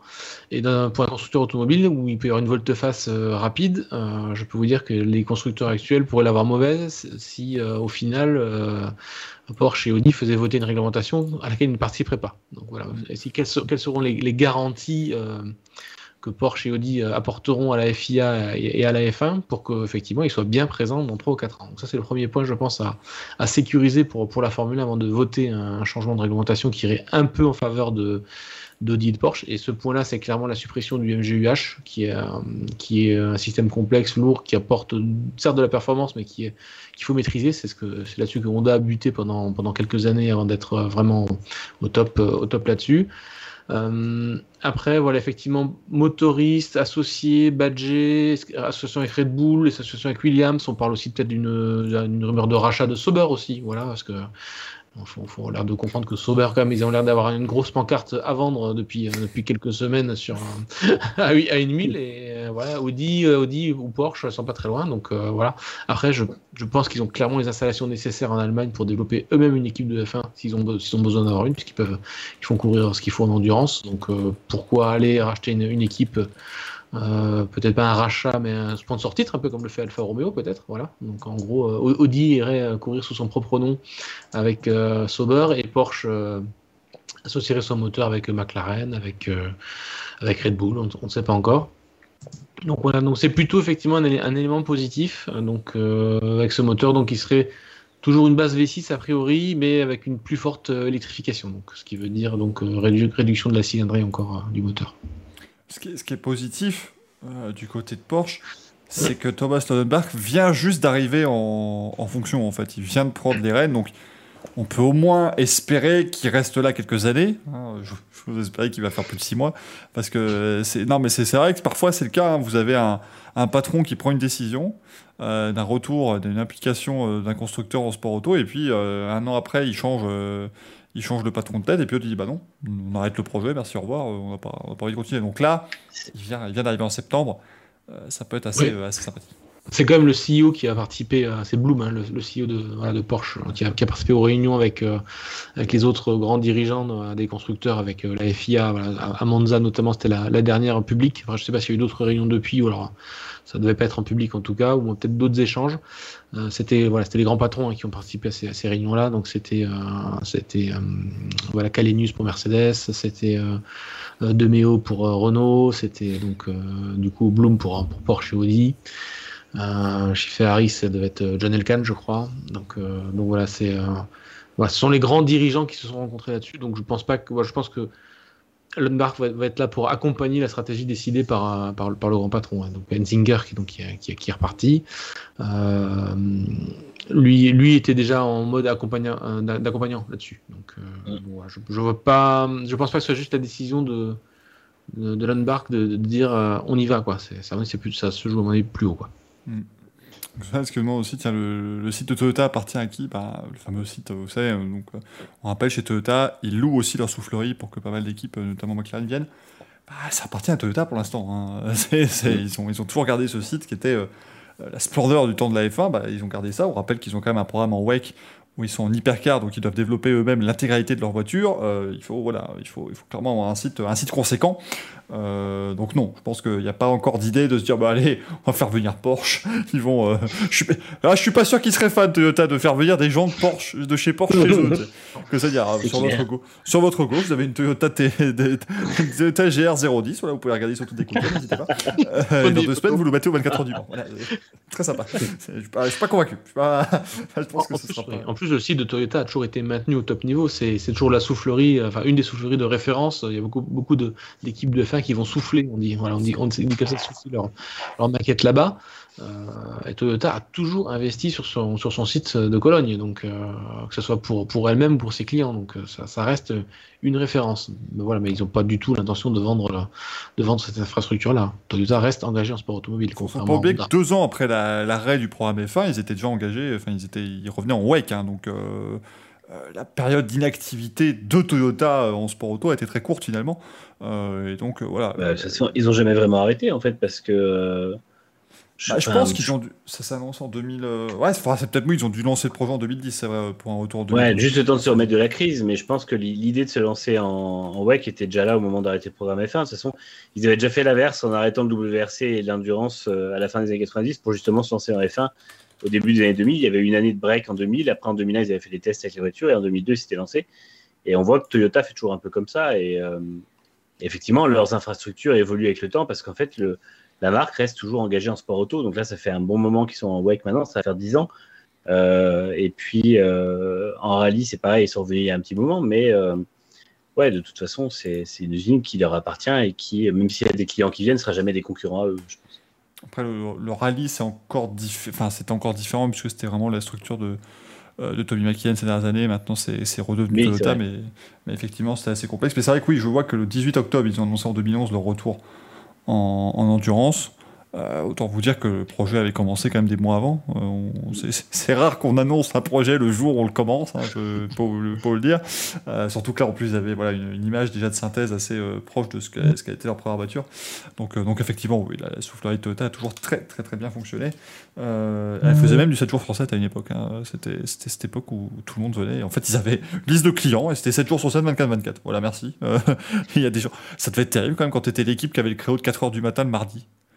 Ça peut être, euh, être complexe de venir, de venir, souffler la voiture. Mais du coup, en plus de cette potentielle arrivée euh, du, groupe, euh, du groupe Audi, Porsche, Volkswagen, toute la clique, eh bien, on, a aussi eu quand même des petites, des petites infos de la part de Pat Simons, donc le directeur technique de la FIA, et de Ross Brown, qui est son, N plus 1, on va dire, à la, à la, enfin, qui est son directeur technique, qui est son homologue à la, chez Liberty Media, parce que ça ne vous a pas échappé alors si ça vous a échappé, bravo, parce que ça veut peut-être dire que vous regardez pas la F1 depuis très longtemps ou alors que vous ne la regardez mal, mais les F1 sont devenues plus larges, plus longues, plus lourdes. Il semblerait que ce soit le cas euh, depuis pas mal de temps. Ici, vous avez quand même des gens qui ont connu les F1 à 605 kg, hein, euh, globalement. Euh, ce, qui est, ce qui est peu, hein, 605 kg. C'est quand même, voilà, c'est assez compact, c'est une voiture sympathique. L'an prochain, le poids minimum d'une Formule 1 sera de 792 kg. Euh, ce qui commence à faire beaucoup. Je vous rappelle qu'aujourd'hui, une Formule 1 est plus lourde qu'une IndyCar, qui a toujours été euh, montrée comme étant le parent pauvre de la Formule 1 en étant les, fameuses monoplaces lourdes, pâteaux. C'est plus le cas aujourd'hui. Euh, c'est la F1 qui a la voiture la plus lourde. Donc, eh ils sont quand même mis d'accord à la FIA. Il va falloir réduire le tout. Il va falloir que les voitures soient plus étroites, parce que ça, ça permettra de mieux se dépasser, de mieux suivre et pas mal d'autres choses. Et puis surtout, il va falloir qu'elles soient plus légères. Parce que ça, euh, c'est effectivement le, gros problème parce que les, voitures sont devenues plus lourdes au niveau du poids minimum, mais les F1, les, équipes ont de plus en plus de mal à arriver au poids minimum. C'est ça qu'il faut, euh, qu'il faut indiquer. Et c'est pour ça qu'on a pas mal de pilotes qui devaient se priver ces dernières années. On se rappelle de. ça, nous avait marqué évidemment quand Sergio Perez n'a pas eu de, de, boisson pendant le Grand Prix. Marcus Ericsson, lui, avait tweeté en 2018 que pendant deux ans, il n'avait pas de bouteille d'eau dans sa voiture parce que ça rajoutait un kilo et demi et qu'il ne pouvait pas se le permettre. Euh, donc, euh, donc voilà. Est-ce que vous pensez quand même, messieurs, que c'est une bonne nouvelle d'avoir des une excellente nouvelle. un peu plus légère. Une excellente nouvelle. Euh, oui, il nous faut des, quelque chose, voilà, light is right. Donc euh, voilà, plus il faut, il faut aller vers le, monde de l'efficience. Euh, voilà, donc on va être sur des carburants neutres en carbone, donc on va être sur des monoplaces qui doivent être plus électrifiées. Donc que le, but effectivement de, ces unités de puissance 2026, c'est d'avoir plus d'électricité donc pour, pour les mouvoirs. Euh, on aura des composants en moins, comme le MJUH, qui, qui, pèse quand même beaucoup. Si on a des voitures plus étroites, je pense qu'on aura aussi des pneus aussi moins larges, logiquement. Je, ne pense pas qu'on ait des, voitures plus étroites avec des pneus aussi larges qu'aujourd'hui. Donc tout ça, forcément, va réduire le poids, va réduire euh, l'encombrement, va réduire aussi la, quantité d'essence à mettre dans une, dans une, dans une F1 aussi pour faire le, Grand Prix, puisqu'on aura plus de plus d'énergie électrique. Donc je suppose que les, batteries aussi nouvelle génération qui arriveront d'ici 2025-2026 seront aussi euh, pourront stocker beaucoup plus d'énergie à, volume équivalent. Donc euh, voilà, rien, rien, que tout ça chiffré, moi voilà, j'ai fait mes petits calculs par rapport à, j'ai regardé un peu les réglementations euh, qui, ont, évolué. Je pense qu'on peut facile, ils peuvent déjà facilement regagner 50 kilos rien qu'avec, rien ça. Après, on n'enlèvera jamais du fait qu'il y a une grosse hausse du poids qui est comme due à la sécurisation des, voitures. Voilà, mmh. ça, et ça, on, ne mégotera pas là-dessus à la FIA. Donc, euh, je pense que le but, c'est effectivement peut-être de ramener les F1 aux alentours de, euh, allez, soyons optimistes, entre 720 et 740 kilos peut-être. Euh, d'ici d'ici 2026 quoi ce serait déjà ce serait déjà un beau un beau pari qui serait réussi et surtout si elles sont plus plus petites ce sera mieux euh, elles auront l'air plus agiles, elles auront l'air un peu plus nerveuses. Euh, c'est aussi un peu le problème aujourd'hui. Les F1 sont très larges, alors elles ont beaucoup d'appui en plus, et du coup, c'est ce qui donne cette impression de, facilité quand, on a des tours embarqués, des fois qui pourtant sont super impressionnants. Euh, les gens disent ouais, ça a l'air facile parce que les voitures sont, sont hyper larges en fait et hyper assises au sol. Peut-être que les voitures un peu plus compactes auraient forcément un appui un peu plus précaire, on va dire, puisque c'est vrai que les voitures, enfin une voiture longue forcément a plus de, moyens de se plaquer au sol. Et, ça pourrait être intéressant d'avoir ce côté, ce côté-là, et puis tout simplement le fait que des voitures un peu plus étroites et un peu plus courtes bah, seront plus faciles à manier sur des circuits étroits et plus faciles à, dépasser aussi sur des circuits étroits. Et rien que ça, ce serait c'est aujourd'hui un des problèmes qui, pour le fait qu'il n'y ait pas de dépassement, c'est que de toute façon, il faut mettre quand tu mets ces voitures-là côte à côte à un freinage, déjà, il n'y a plus beaucoup de place. Quoi. Donc, euh, je pense que ça, jouera. Si déjà on gagne 20 euh, cm sur chaque voiture, ça aidera grandement. Pour rebondir sur ce que tu dis, Manu, c'est vrai que depuis 2017 et l'introduction des, voitures plus larges, on a, finalement un peu moins de dépassement en piste.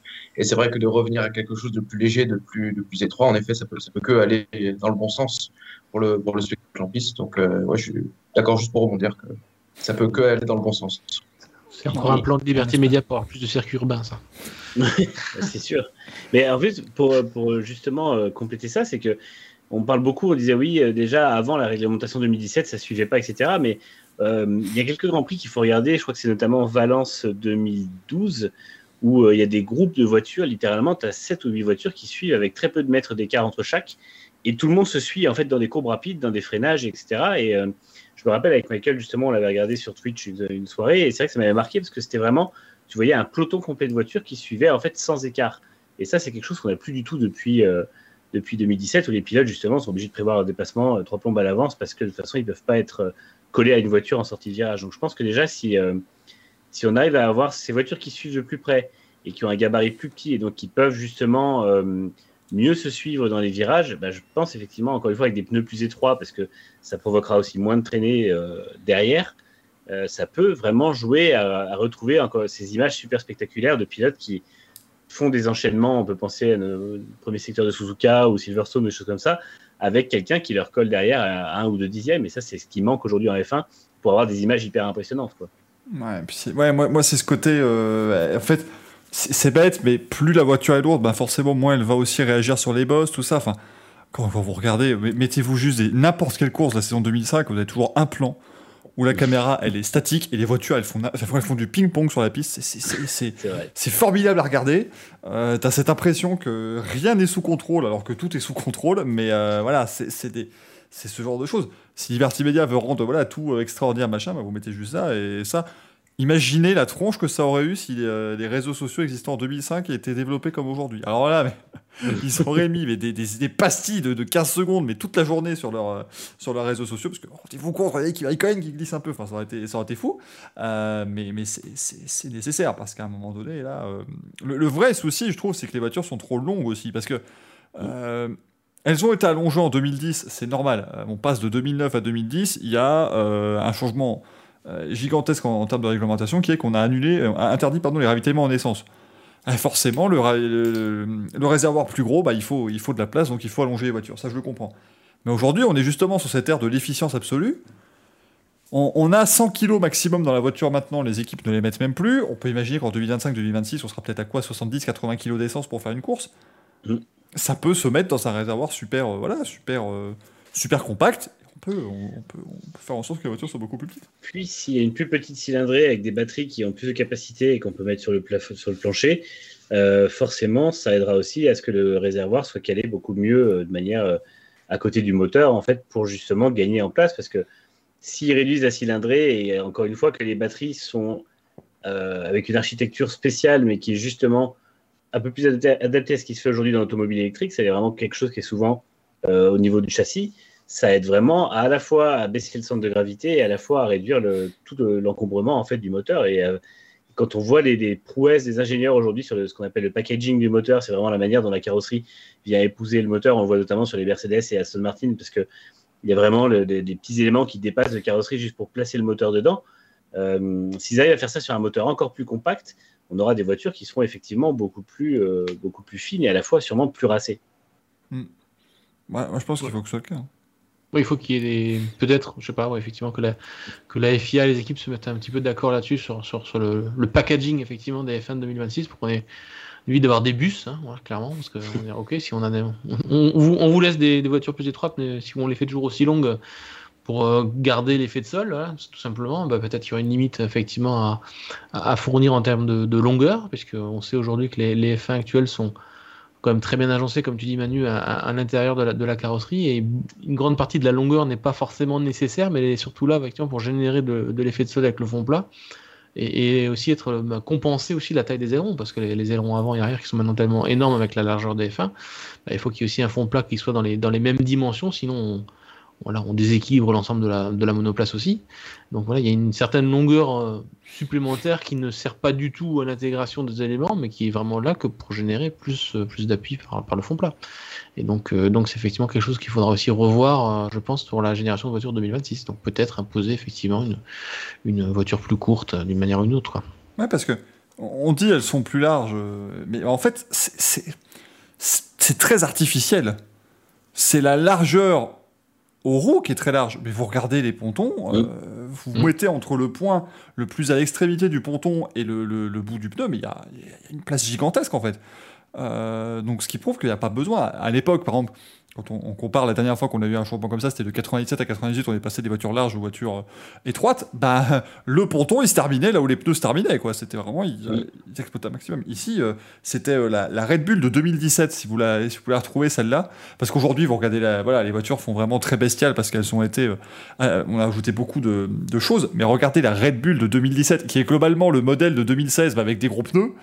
Euh, elle est, moi, moi, je la trouve, entre guillemets, regardez, elle est ridicule, quoi. C'est, c'est, vous, vous, regardez les pontons, tout est tout petit. La voiture, elle est chétive, mais euh, c'est vraiment là, c'est. Vous imaginez quelqu'un qui a mon corps, euh, mais les bras de Vin Diesel, quoi. C'est euh, de The Rock, quoi. C'est, c'est à peu près ça. c'est, c'est, complètement ça cette voiture. Et maintenant, évidemment, il y aura des Photoshop qui seront affreux, mais c'est, c'est, à peu près ça. Donc voilà, il faut essayer de les rendre un peu plus faut, faut qu'elles aient en fait voilà. C'est que si on les euh, euh, rend plus étroites mais qu'elles sont super longues elles vont être moches comme c'est pas permis euh, il faut qu'on retrouve un, une, esthétique aussi sympathique et il y a largement la place de le faire à mon avis avec les nouvelles voitures, avec les nouveaux moteurs aussi surtout, qui, permettront, voilà, on enlèvera pas mal de place, parce qu'aujourd'hui on parle vraiment du réservoir en carburant, le réservoir de toute façon il est juste derrière le pilote, que la voiture elle fasse 8 mètres 50 ou 4 mètres de long, ça, ça n'influe que très peu, quoi, donc il euh, ne devrait pas y avoir de souci là-dessus. Euh, messieurs, si on, revenait en 2021, hein, voilà, parce que c'est vrai que tout, tout cela est très loin, mais finalement, eh ben, plus près de nous, il y a trois grands prix en trois semaines. il va falloir, euh, ah. s'accrocher. il y a des horaires à la cour en plus. Avec, des horaires qui vont être bah, alors, extraordinaires comme d'habitude. Faut encore aller d'ailleurs les horaires pour la semaine prochaine pour le Brésil, mais ça va être formidable vu qu'il y a une cahier sprint. mais du coup, eh bien, messieurs, ce week-end le Grand Prix de la ville de Mexico. Alors ça va falloir m'expliquer comment... Alors là, je n'ai rien compris. Hein. C'est-à-dire que soudainement, la ville de Mexico s'est dit non, non, on fait plus Grand Prix du Mexique. Voilà, on va, mettre les sous. Euh, c'est c'est comme un petit peu le Grand Prix du Made in Italy et de, l'Émilie-Romagne. prévoyez aussi que la semaine d'après, c'est pas le Grand Prix du Brésil, c'est le Grand Prix de Sao Paulo. Euh, ça, devient voilà, des, petites, euh, des, petits changements comme ça en termes euh, d'appellation. Donc le Grand Prix aura lieu à 20h ce dimanche, diffusé en direct sur C8. On, le rappelle aussi, donc ça, ce sera une nouvelle fois un Grand Prix à voir en, clair. J'imagine que ce seront encore Laurent Dupin et, et Rollo Darlo aux commentaires. Ça me semblerait logique, mais il n'y a pas eu encore d'infos très, très précis là-dessus. Déjà, le fait que ce soit en direct sur C8 a été totalement, euh, passé totalement inaperçu. C'est-à-dire que tout le monde était un peu, un peu surpris, mais c'est bien le cas. Euh, effectivement, et donc 71 tours ce week-end du Grand Prix, euh, du circuit en tout cas, de l'Autodromo Hermanos Rodriguez, le circuit des frères Rodriguez, qui est toujours bah, sympathique. On devrait avoir du monde dans les tribunes, hein, comme, comme à Austin. Le stade de, baseball va pouvoir vibrer encore, on va avoir des, belles choses. On, la souhaite, cette pole position de Sergio Perez, ou la victoire, ou quelque chose, en tout cas une belle perf. Il faudrait, que ce soit assez, euh, assez fabuleux. Euh, pour l'instant, on tape sur du bois, on touche du bois. Il n'y a pas de pénalité pour Verstappen ou pour Hamilton, si je dis pas de bêtises, donc on espère que ça va tirer comme ça. Euh, Manu, on sait que Red Bull est quand même traditionnellement très en verbe sur cette piste. Est-ce que c'est pas une belle opportunité pour Verstappen qui possède pour l'instant 12 points d'avance d'encore enfoncer le clou? Bah, clairement, ouais, c'est, euh, sera sûrement une, des meilleures opportunités parce que c'est peut-être un des grands prix euh, les moins incertains, on va dire, de, la fin de saison. Le Brésil, il se peut que la météo soit plus compliquée. Euh, après, on aura Lausanne qui connaissent pas, Jeddah qui est dans un état encore pas fini. il y aura Abu Dhabi qui sera différent. Donc, il y a beaucoup de choses en fin de saison qui vont être assez compliquées à maîtriser pour les équipes. Mexico, ils connaissent ce circuit la piste sera sûrement un peu plus sale qu'elle n'était avant en début de saison parce qu'il a été très peu utilisé euh, pendant les deux dernières années. On se rappelle qu'il a, il a servi d'hôpital pendant la période du Covid. Donc, ça n'a pas trop été utilisé comme circuit. La piste risque donc d'être très sale le vendredi. Ça va forcément s'améliorer au fil du week-end. Mais ce ne sera pas un souci. Et je pense qu'effectivement, les équipes vont pouvoir capitaliser sur ce qu'elles savent du circuit, sachant que effectivement, c'est Red Bull avait été très forte, mais c'est Hamilton qui a remporté le dernier en date. Donc, donc, il se peut encore qu'on ait une nouvelle super lutte entre les deux peut-être à l'avantage de, Red Bull encore une fois parce que euh, parce que c'est un circuit qui est euh, qui est à la fois en altitude et puis qui euh, qui semble avoir besoin de plus de choses. Il y, a à la fois des, virages serrés, il y a des grandes lignes droites, il y a des courbes rapides. Donc en fait, je pense que la versatilité de la Red Bull va encore une fois payer par rapport à la Mercedes. Mais à quel point, je ne sais pas. Après, c'est vrai que ça peut permettre à Perez de au moins être sur le podium pour devant son public, ça peut être, ça peut être sympa on souhaite hein, très, très clairement. Euh, c'est vrai, on rappelle aussi qu'en 2019, c'était Max Verstappen qui avait fait la pole position. Puis il a ouvert sa tronche en, conférence de presse. Et du coup, il s'est pris trois, trois places de vitesse. Parce que si vous ne vous en souvenez pas, Verstappen avait fait la pole, mais euh, Bottas s'était craché dans le dernier virage euh, lors de la Q3. Et Verstappen est arrivé en conférence de presse en disant Non, mais c'est bon, de toute façon, ça va, j'ai pas ralenti. Et la FIA a fait Pardon? C'est illégal ce que vous avez fait, M. Verstappen. Et donc, trois places de pénalité, ils ont vérifié les datas. S'il n'avait rien dit, il serait peut-être parti de la pole position. Et ensuite, bah, contact avec Bottas en course, crevaison et euh, Grand Prix à oublier pour, euh, pour Max Verstappen. Il va espérer évidemment que ça se passe euh, bien mieux. Les Ferrari étaient très très en forme sur ce, sur ce circuit. c'est aussi une, piste, bien évidemment. Ça gomme aussi, bien sûr, les, différences de moteur un petit peu puisqu'on est à 2200 mètres au-dessus du niveau de la mer. Donc forcément, ben, c'est, plus compliqué aussi pour aller chercher la, performance optimale. Donc ça peut être, à mon avis, un Grand Prix très intéressant. Il va falloir, falloir aussi, Franck, que, Mercedes se reprenne euh, euh, sérieusement parce que la défaite quand même d'Austin est assez, euh, elle n'est pas passée et puis c'était sur une piste qui, leur a été dédiée quasiment. C'est ça. Si Austin est une terre Mercedes et Red Bull a gagné, si Red Bull confirme au Mexique sur leur terre entre guillemets semble être favorite, donc puisque Red Bull compte bien sur le Mexique et sur le Brésil pour, pour accroître leur avance au championnat. Euh, s'ils y arrivent, effectivement, Mercedes aura du souci à faire pour les, pour les derniers Grands Prix. Parce que pour Red Bull, je pense que l'objectif, si la voiture fonctionne bien en altitude, donc ça veut dire euh, de l'air euh, de l'air effectivement qui est plus qui est moins dense, donc qui est, plus raréfié, donc les, niveaux de puissance des moteurs sont assez uniformisés. Euh, vous avez beau braquer les ailerons, les ailerons au maximum, c'est comme si vous aviez de l'appui comme à Monza. Ça, voilà, pour vraiment schématiser un petit peu ce, que, ce, que, ça fait effectivement cette, altitude pour, pour, voilà, pour ceux qui nous suivent ça joue en faveur des qualités de, de, la Red Bull. Euh, donc, si Red Bull confirme euh, au Mexique euh, et gagne ce, Grand Prix-là, et du coup, peut-être le Brésil à, suivre, là, je pense que Mercedes aura vraiment un gros, gros souci à se faire pour la, pour la fin de la saison, parce que ça veut dire des points d'avance en plus pour, pour Red Bull, et donc une petite marge à gérer pour, pour Verstappen et pour au moins pour Verstappen, puisque voilà, Red Bull est encore en retard sur, sur Mercedes sur le championnat constructeur. Mais, euh, mais ça peut effectivement mettre Verstappen dans une très très bonne position avant les, avant les dernières courses de la saison. Le projet, vous dit qu'il devrait y avoir un championnat F1 d'altitude aussi. Donnez pas d'idée à Liberty Media. non, non, c'est très bonne idée. Mais euh, après, euh, c'est une saison qui est tellement folle, qui est voilà, c'est tout peut arriver. On, là, on parle de, Red Bull comme favori, comme on parlait de Mercedes comme favorite sur le dernier Grand Prix, et ça peut être le, contraire qui, qui, qui se passe. C'est il faut pas oublier que c'est quand même une histoire de réglage euh, à la base. Euh, ça se joue maintenant là-dessus sur ce fin de championnat parce que à Austin, on a Mercedes qui démarre super fort euh, en libre 1 et ensuite ne trouve pas la bonne direction pour faire progresser les chronos de sa bagnole. Et Red Bull, eux, au contraire, arrivent à trouver des choses et à, se partir, se mettre devant en qualification, ce qui permet effectivement derrière de. Alors même si Hamilton a pris, le, a pris le meilleur départ, on a quand même senti que c'était quand même hyper équilibré en course. Euh, Mercedes était un peu plus faible sur les médiums, mais plus forte sur les durs. Euh, et ça se joue vraiment à, un ou deux dixièmes. Donc, euh, ça va être encore une fois celui qui va trouver le bon réglage le vendredi et ensuite faire la bonne progression jusqu'au samedi. Donc, donc voilà, si, si Red Bull démarre très fort vendredi matin, je donne pas cher de la peau de Mercedes, soyons, soyons clairs, je, suis honnête là-dessus. Si c'est très équilibré au départ, j'ai hâte de voir la suite. Effectivement. Bah, pour rebondir sur ce que tu dis, Franck, euh, c'est vrai que à Austin, on était tous en train de faire des pronostics sur Mercedes. Il s'est passé l'inverse. On ne sait pas ce qui peut se passer. En plus, même si Red Bull peut monopoliser la première ligne, il faut quand même rappeler qu'il y a une très longue ligne droite avant le, premier freinage. Même un Hamilton qualifié troisième euh, pourrait pourquoi pas euh, tenter sa chance au, premier freinage. Donc, euh, c'est vraiment une saison où, tout ce qui semble acquis vole en éclat à chaque fois. Et c'est quand même formidable parce qu'on ne sait vraiment pas à quoi s'attendre. L'avantage pour Red Bull, quand même, c'est que là, depuis deux courses, elle compte sur un Sergio Perez qui est quand même retrouvé. Et je pense qu'à domicile, il devrait, à moins que la pression soit forte, euh, trop forte, euh, briller à nouveau. Donc, euh, je m'attends, je m'attends comme vous aussi à. Je mettrai une pièce sur Red Bull, mais cette année, il faut vraiment jurer de rien. J'attends de voir aussi le rôle des, coéquipiers. quid de Bottas, qu'il qui va pouvoir, sans pénalité moteur, se mêler à la lutte pour le podium lui aussi Je pense que ça va être ça va être une guerre de tous les instants entre Mercedes et Red Bull. Et léger avantage à Red Bull, en effet, sur le papier. Moi, moi j'attends surtout euh, de, voir le départ de, euh, de, Fernando Alonso, parce que rappelez-vous le départ de Lewis Hamilton en 2016, où il a complètement court-circuité après la chicane comme si elle n'existait pas alors qu'il y avait de l'herbe. Euh, je pense qu'Alonso, il a regardé tout ça, il a, il a prévu le tout. Il, va, il, va, essayer de prouver justement que les pilotes espagnols sont plus pénalisés que les pilotes anglais et, et ainsi couper la chicane.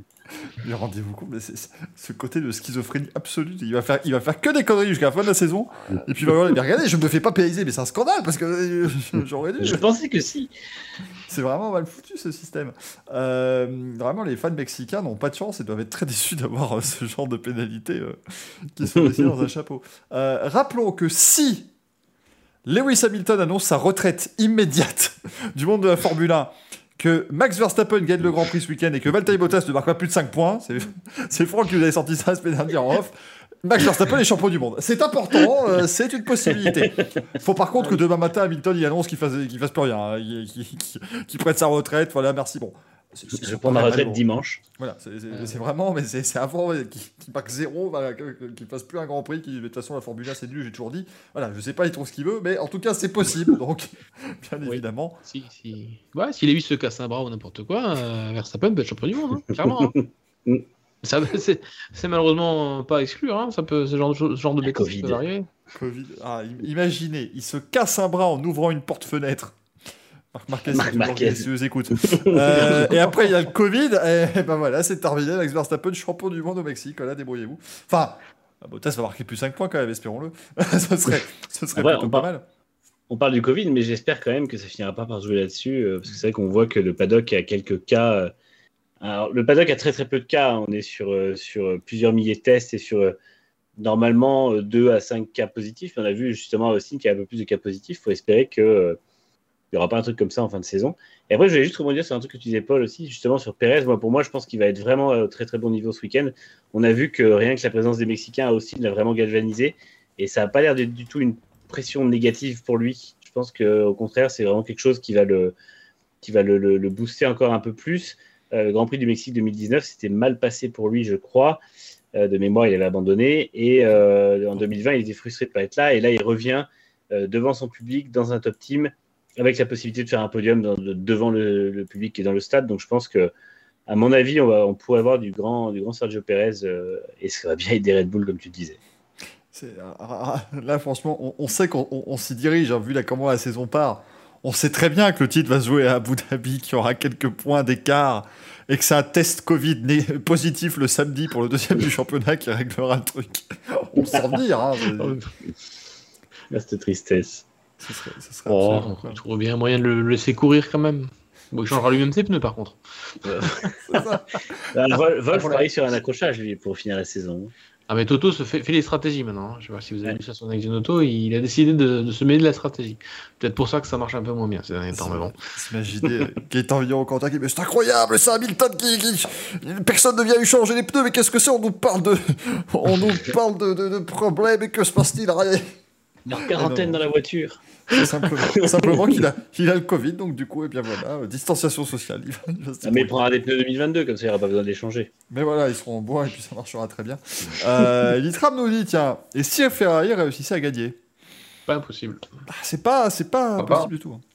Grand Prix fou. Euh, Grand Prix fou, euh, la Ferrari qui voilà, peut, peut quand même être pas mal. Elle a l'air d'avoir un châssis quand même qui est relativement bien né. Euh, il y a un peu moins de traînée, donc de turbulence aussi avec cet air qui est, moins. Ça peut, un peu jouer, et bien sûr, ça peut être pas mal. Hein. Pour, euh, pour Ferrari, de toute façon, Rappelle, tout va se jouer aussi dans la ligne droite. Alors, effectivement, on parle de cette fameuse première ligne droite qui fait un kilomètre quasiment entre le, le, point de départ et, et la, la, première chicane. Justement, le problème, c'est comme il y a moins d'aspiration, bah forcément, on a moins ce phénomène qu'on peut avoir sur, sur d'autres pistes où, euh, par exemple, à Sochi, le, gars qui part en troisième position est en fait euh, quasiment le poleman et c'est lui qui va mener le premier virage parce que euh, on peut jouer à l'aspiration. Il y a un tout petit peu moins cet effet quand même. On a l'impression sur les départs au, Mexique, ça se joue plus entre la première ligne pour, pour mener la première chicane. Mais attention parce que cette première chicane elle est très complexe. Parce qu'on passe justement d'une piste extrêmement large à une chicane très étroite, très lente, donc il peut y avoir du grabuge et il y en a eu ces dernières années, donc euh, ça peut jouer. On, m'a dit que, que, Bottas a fait de la simulation de qui entre les deux Grands Prix, je sais pas pourquoi, mais bon. ouais, mais. C'est un petit départ à la Hongrie. Alex, Albon a... Parce que... Alex Albon a un ticket d'avion, un billet d'avion pour refaire au cas où des, petites choses. Le lundi, ils ont la piste. non, mais c'est vrai que c'est une chicane en trois, trois virages. Et en fait, euh, ils sont de plus en plus serrés les trois. Et on voit souvent que c'est le, premier se passe bien, mais il y a eu des, des accrochages justement dans le deuxième, des pilotes qui, euh, qui jouait un peu d'écoute dans le deuxième virage et qui finalement euh, perdait plus gros à ce, moment-là. Donc, euh, je pense que les, pilotes vont devoir être vraiment très prudents sur le, tout l'ensemble du premier, du premier enchaînement et puis globalement du premier tour, parce que c'est un circuit qui reste quand même assez complexe, derrière le stadium aussi. donc, il y a quand même, juste après le premier enchaînement, une ligne droite où il y a l'aspiration qui peut jouer avec une grosse chicane derrière aussi. Et c'est vrai que je pense que plus que jamais, ça risque de, d'être assez piégeux. On avait vu en 2019 que euh, Vettel s'était fait tasser dans l'herbe, qu'il y avait eu, ils étaient arrivés à plusieurs de front euh, au premier virage, et je pense que effectivement, c'est euh, si par exemple dans un scénario Hamilton Verstappen en première ligne, ils devront vraiment se méfier de ce qui se passe derrière eux et sur les côtés avant d'entamer le premier virage et de penser juste l'un à l'autre. Après, je, regarde, là, c'est vraiment juste par pur esprit voilà, d'avoir de, les, les, infos. Globalement, Ouais, c'est quasiment toujours le poleman qui menait, qui menait le premier tour. Hein. Euh, sauf en 2017 où euh, Vettel s'est fait passer par, euh, par Verstappen au départ. Mais globalement, c'est ce que je vous dis. Hein. L'aspiration n'est pas ultra, ultra grande sur cette piste. Donc effectivement, partir derrière, c'est pas mal. Après, voilà, ça reste, ça reste sympathique. Mais quand tu pars en pôle, tu as quand même moins de désavantages que par exemple vraiment à Sochi où là, tu sais que tu vas mm. avoir de toute façon tout le monde derrière. Vous avez vu le départ de Stade, de toute façon, qui était une, folie furieuse et qui, qui, est passé. On est passé à deux doigts d'un drame absolu avec des voitures dans tous les sens, euh, parce que c'était un, gros paquet qui arrivait au, troisième virage. Euh, ici, ce, sera, ça devrait être en principe moins le cas, mais attention, euh, voilà, ça reste un, circuit particulier, un grand prix particulier aussi. On a bien hâte évidemment de voir ce que ça va donner ce week-end. La 18e, le 18e chapitre de la bataille entre Lewis Hamilton et Max Verstappen. Euh, il y en a encore euh, au moins 4 après, hein, on vous rappelle. Donc euh, là, enfin, il n'y en aura d'ailleurs que 4, hein, parce qu'on va pas, on va pas en rajouter. Maximum 4, parce que bon, l'Arabie Saoudite. 4, ouais. Est-ce que Rérez est, premier réserviste au cas où l'Arabie Saoudite n'arrive pas à faire son Grand Prix ou ça c'est pas encore le cas? Non, Ça va très bien avancer. Les, les, travaux ont très très bien avancé. Il n'y aura pas de souci pour tenir le Grand Prix. ce sera dans des, préfabriqués peut-être, mais ce sera fait en tout cas. voilà, la piste sera là. Voilà, il y aura la piste, après ils se débrouillent. ils, vont, ils vont peindre les emplacements sur la grille le vendredi pendant, pendant les essais libres, et puis voilà, ils vont, ils vont bien s'amuser. Euh, mais oui, normalement, c'est vrai que beaucoup. Je pense que beaucoup espèrent aussi secrètement, parce que c'est l'Arabie Saoudite, bah, quand on annonce que, le Grand Prix est annulé, mais je pense que ça aura largement lieu et que voilà, ils vont, euh, ils vont faire leur, leur spectacle. C'est vrai, par contre, comme tu le disais Manu tout à l'heure, ça va être à des horaires ces trucs. Moi, je, non, enfin, ça va être, il va y avoir des horaires dans tous les sens hein, au niveau des, des Grands Prix. On rappelle, c'est à 20h ce week-end. Euh, ce sera 18h la semaine d'après pour le Grand Prix du Brésil. 15 heures pour le Qatar. Ça va, ça c'est normal. Ça, c'est un, horaire habituel. On aura euh, l'Arabie Saoudite qui sera aussi un horaire, à mon avis, euh, étonnant puisque ce sera de nuit. Enfin bref, voilà, il y aura pas mal de, petites choses et bien sûr aussi à Abu Dhabi pour terminer la saison. Ça c'est 14 heures, c'est du, euh, c'est de l'horaire un peu plus traditionnel. On espère en tout cas avoir un très très beau Grand Prix. Ce qu'on sait, c'est que même si le Grand Prix n'est pas très beau et que finalement il est assez quelconque, eh ben, on vous en parlera mardi prochain dans le Grand Prix parce que ça nous fait vachement plaisir toujours de vous parler de Formule 1 et on parlera bien évidemment de ce Grand Prix euh, de la ville de Mexico. On vous prévisualisera évidemment le Grand Prix de la ville de Sao Paulo. Euh, bien sûr, c'est voilà, des Grands Prix de ville cette année. Maintenant, c'est comme ça la Formule 1. Euh, bien entendu, on vous débriefera aussi d'une autre dinguerie qui pourra encore ressortir des déclarations qui vont arriver d'ici au week-end à venir, bien évidemment. En tout cas, merci de nous avoir suivis pour cette nouvelle édition de Grand Prix. On espère qu'elle vous a plu. Merci beaucoup Manu, merci Franck, merci Paul de m'avoir accompagné. ce fut un plaisir comme d'habitude. Comme d'habitude. Merci le chat, encore une fois, vous avez été grandiose. Et on a noté à quelques-unes de vos idées, on les enverra évidemment à Rose Brown en, recommandé, bien sûr, par courrier postal, bien entendu. Merci beaucoup d'avoir été là. On se retrouve jeudi pour le Racing Café où on parlera bah, d'endurance, on vous parlera de Formule 1, on parlera de MotoGP, on parlera de NASCAR aussi, parce que ce fut un un bordel ce week-end à Martinsville, comme souvent. Donc vous allez voir. Et puis c'est quand même la finale du championnat ce week-end, donc ce serait bête de s'en priver. Et puis voilà, on parlera de plein de belles choses. On vous montrera des photos de Danny Briand. Bref, franchement, c'est le rendez-vous. À ne pas manquer, bien entendu. Je vous parlerai de ce Grand Prix du Mexique dimanche à partir de 22h. Et nous, ce sera mardi prochain à 20h30. Merci beaucoup. À la prochaine. Merci à tout le monde. Ciao. Ciao.